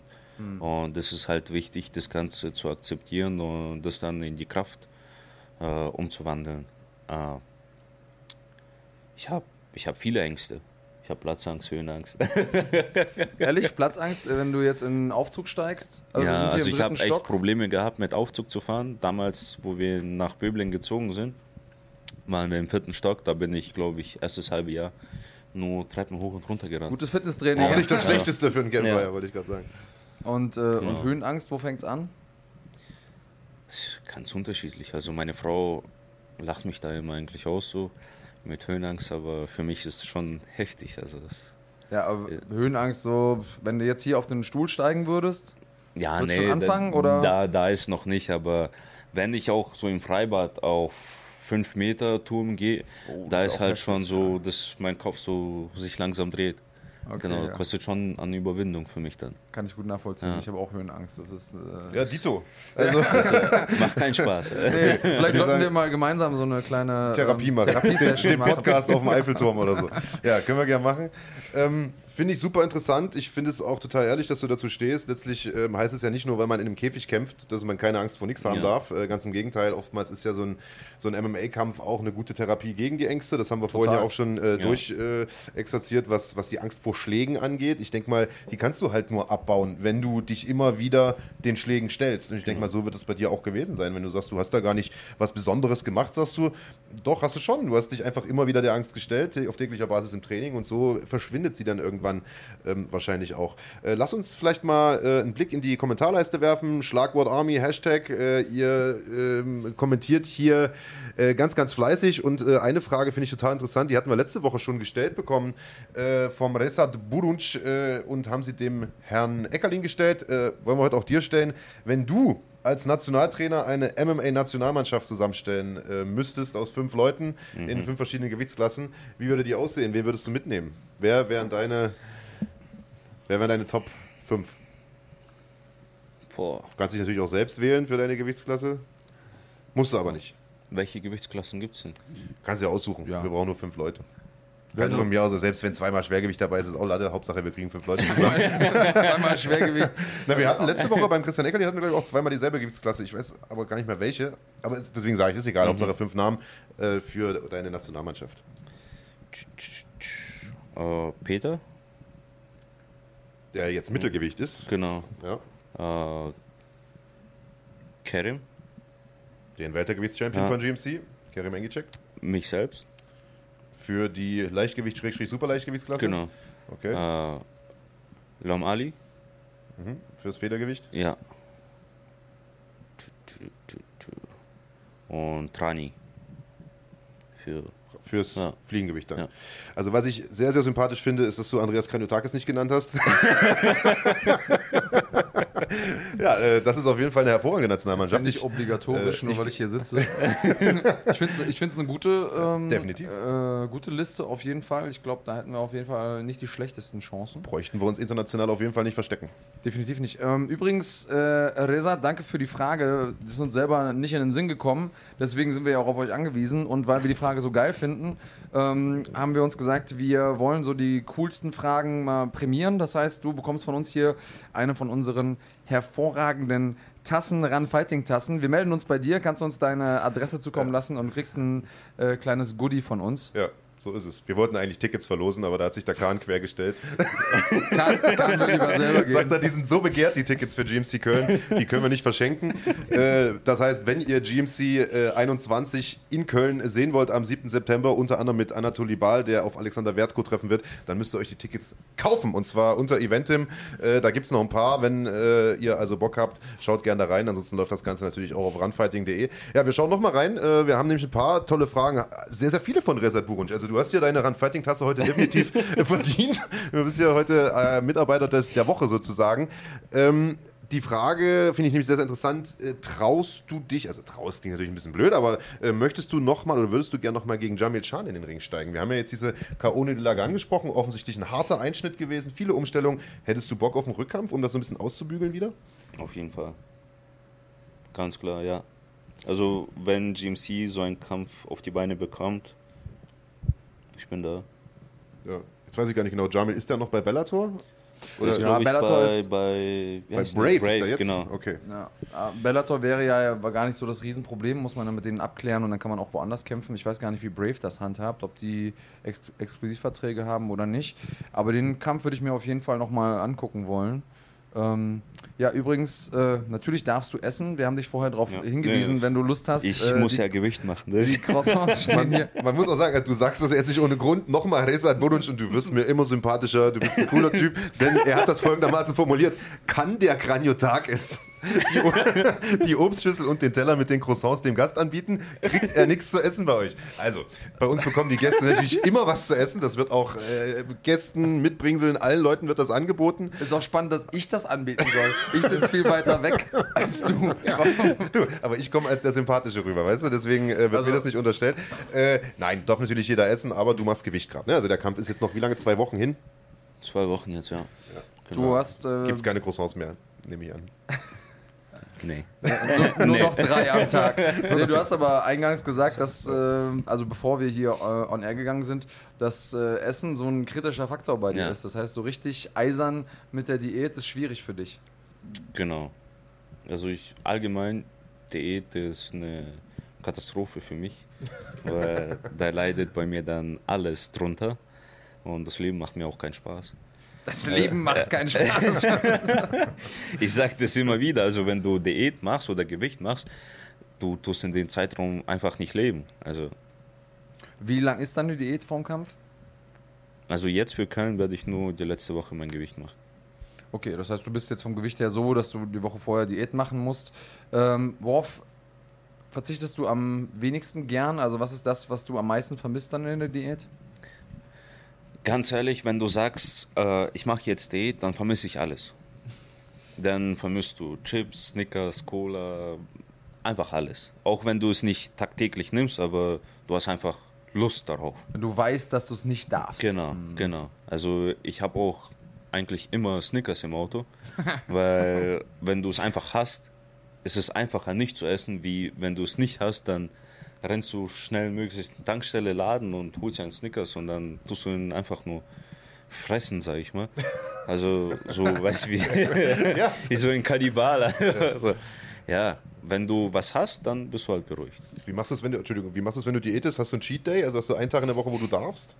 Mm, Früher habe ich das jetzt so gemacht. Jetzt dadurch, dass der Peter mir da auch so ein paar Tipps gegeben hat zu Weightcut, mache ich das nicht mehr, weil ich laufe normal mit 77 rum und ich kämpfe jetzt in Köln bis 72,5 und Ah, das ist nicht zu wild, ne? also ich mache das alles in letzter Woche. Also ist alles gar kein Problem. Ich meine, manche Kämpfer machen 7 Kilo am den letzten Tag und das ist halt Ja. heftig. Hast du schon die Mahlzeit geplant, die erste Mahlzeit nach dem Kampf oder die erste Mahlzeit nach dem Weightcut? Nein. Also die Genau. erste Mahlzeit nach dem Weightcut sollte ja meistens irgendwie äh, gut verdauliche Kohlenhydrate enthalten, damit die Glykogenspeicher wieder aufgefüllt werden. Aber die erste Nachzeit, Mahlzeit nach dem Kampf, da kann man sich ja nochmal richtig gönnen, ne? Da darf man richtig sündigen, deswegen Mhm. ja, frage ich. äh, habe ich jetzt nicht geplant, weil wie gesagt, ich tue ich tu ja in der Vorbereitung jetzt auch nicht drauf verzichten. Also von daher. Aber Snickers haust du dir nicht rein. Wie wieder? Snickers haust du dir aber nicht rein, oder doch? Später schon. Echt? ist okay, cool. Gute Vorbereitung. Also ich muss dazu sagen, ich war jetzt ein paar Tage in Vegas, habe Ottman Azetar begleitet bei seiner Vorbereitung. Der kämpft am selben Tag allerdings äh, bei der UFC in Abu Dhabi, ist also auch zwei Wochen vorm Kampf und der haut sich früh morgens zum Frühstück äh, solche dicken French Toast Ja. rein mit Vanilleeis, äh, geht danach zu Jack in the Box, haut sich da irgendwie Croissants mit Käse und weiß ich nicht. Also bei dem läuft der Weightcut auf jeden Fall auch. Also das habe ich auch schon anders gesehen, sage ich mal. Ja, also wie gesagt, also Weightcut, ich habe damit gar kein Problem. Ich könnte mir auch vorstellen, wenn ich eine anständige Diät mache und diszipliniert an die Sache rangehe, dass ich da auch bis 66 Kilo kämpfe. Also Ist das eine Option, die du dir offen hältst für die Zukunft? Vielleicht runterzugehen ins Federgewicht noch? ja. Ja, verrückt, wir haben auch, bevor es hier Alles losging, mal gesprochen, du hast mal 98 Kilo gehabt, ne? Genau, 98 Also habe ich mal gewogen. kurz vor, vor dreistellig warst du. Ja, ja. Äh, welche Körpergröße hast du? 1, 1,73. 73? Ja. 98 Kilo bei 1,73. Also, äh, das war so eine Zeit zwischen Boxen und MMA. Sagst du, hast du ein bisschen gepumpt, Genau, glaube ich. Ne? Warst genau. du eher der, der Fitness-Typ. Aber 98 Kilo, Alter, da müssen wir. wir haben jetzt, ich habe ihn schon gefragt, wir haben leider kein Foto äh, jetzt hier dabei, aber du sagst, du hast Ja. welche auf dem Rechner. Wäre total Genau. cool, wenn du uns die vielleicht noch nachschicken könntest. Wir verlinken das dann irgendwie in den Kommentaren oder so, weil 98 Kilo, das ist 98 halt ist Kleiderschrank-Optik Ja. dann, oder nicht?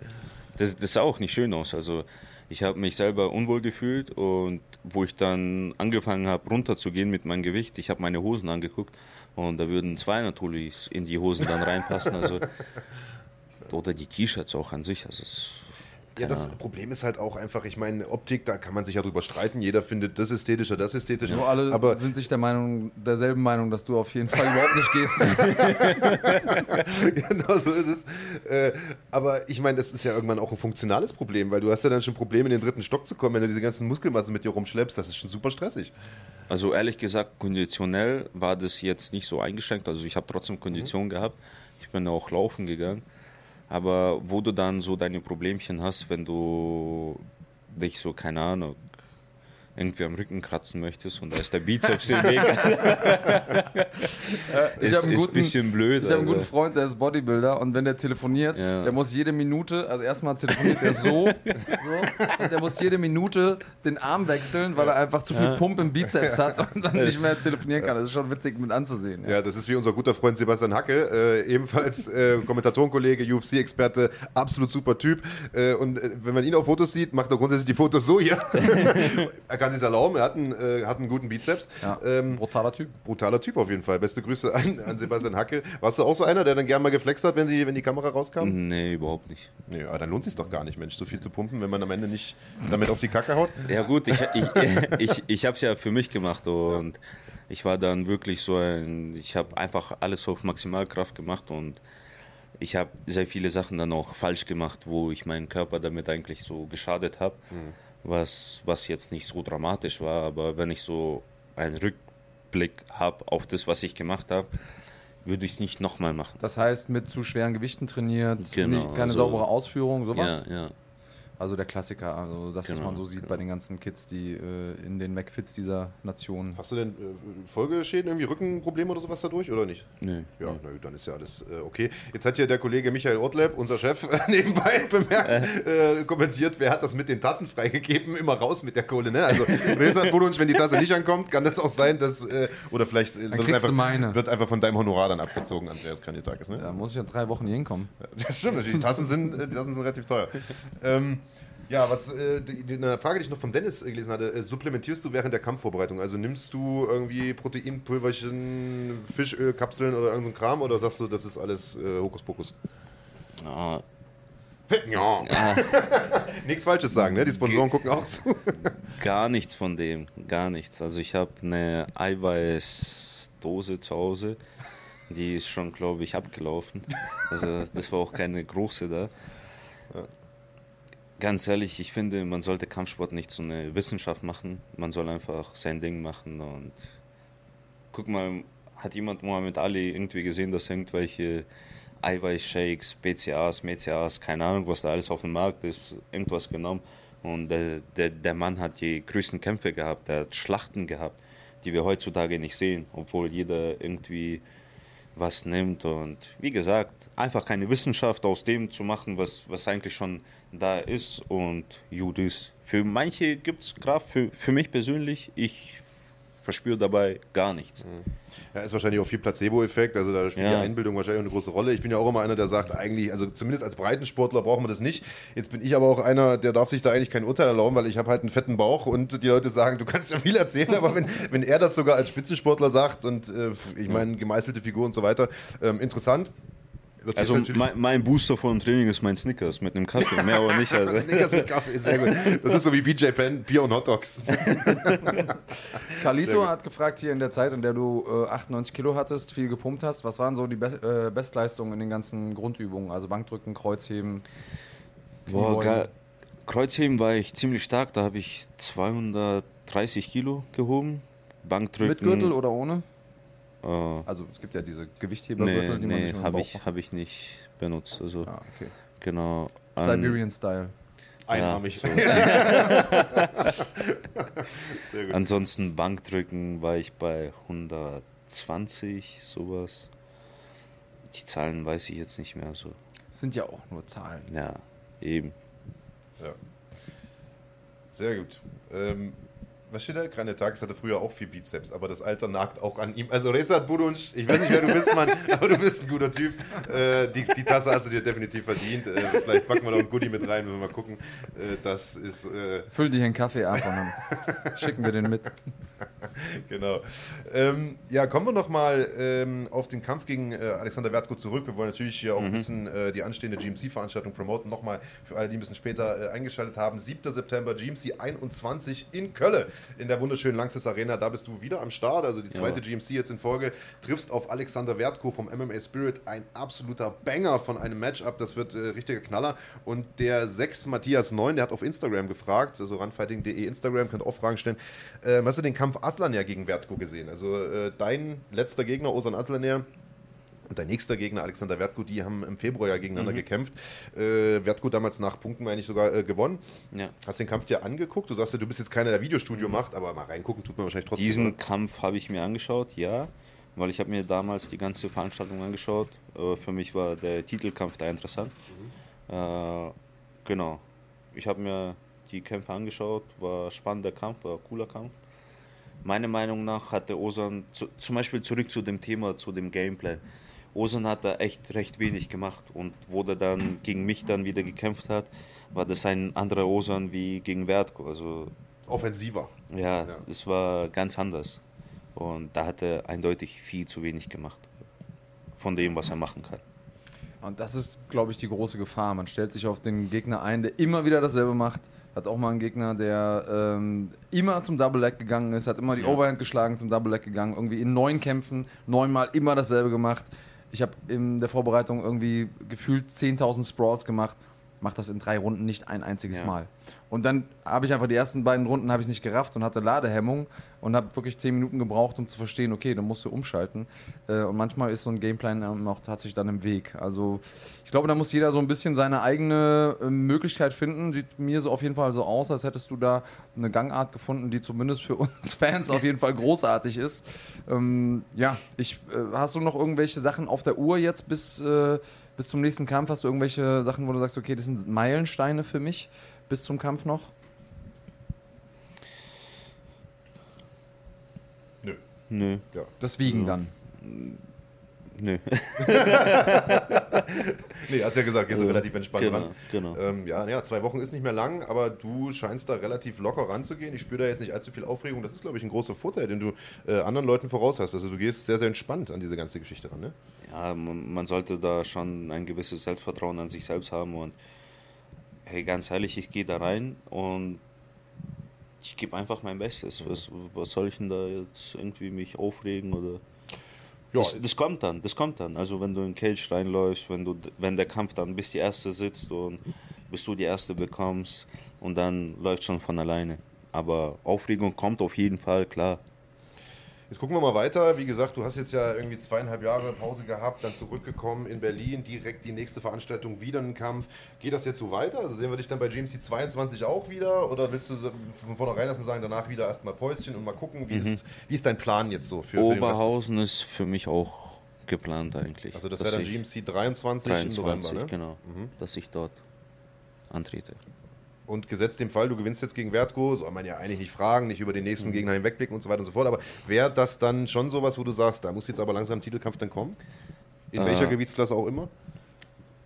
So wie du gerade schon gesagt hast, erstmal Kampf gegen Wertko, was danach kommt, weiß ich nicht. Ist mir eigentlich. Wurscht.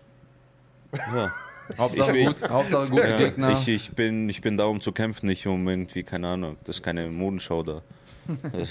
Das ist da recht. Ja, ich frage frag deshalb, weil vorhin auch kurz die Frage kam, äh, ob du dir auch vorstellen könntest, zum Beispiel gegen Leichtgewichtschampion äh, Mo Grabinski äh, anzutreten. Also das wäre zum Beispiel auch ein Kampf, der, der vielleicht ganz, ganz spannend wäre. Ja, ich. Ja.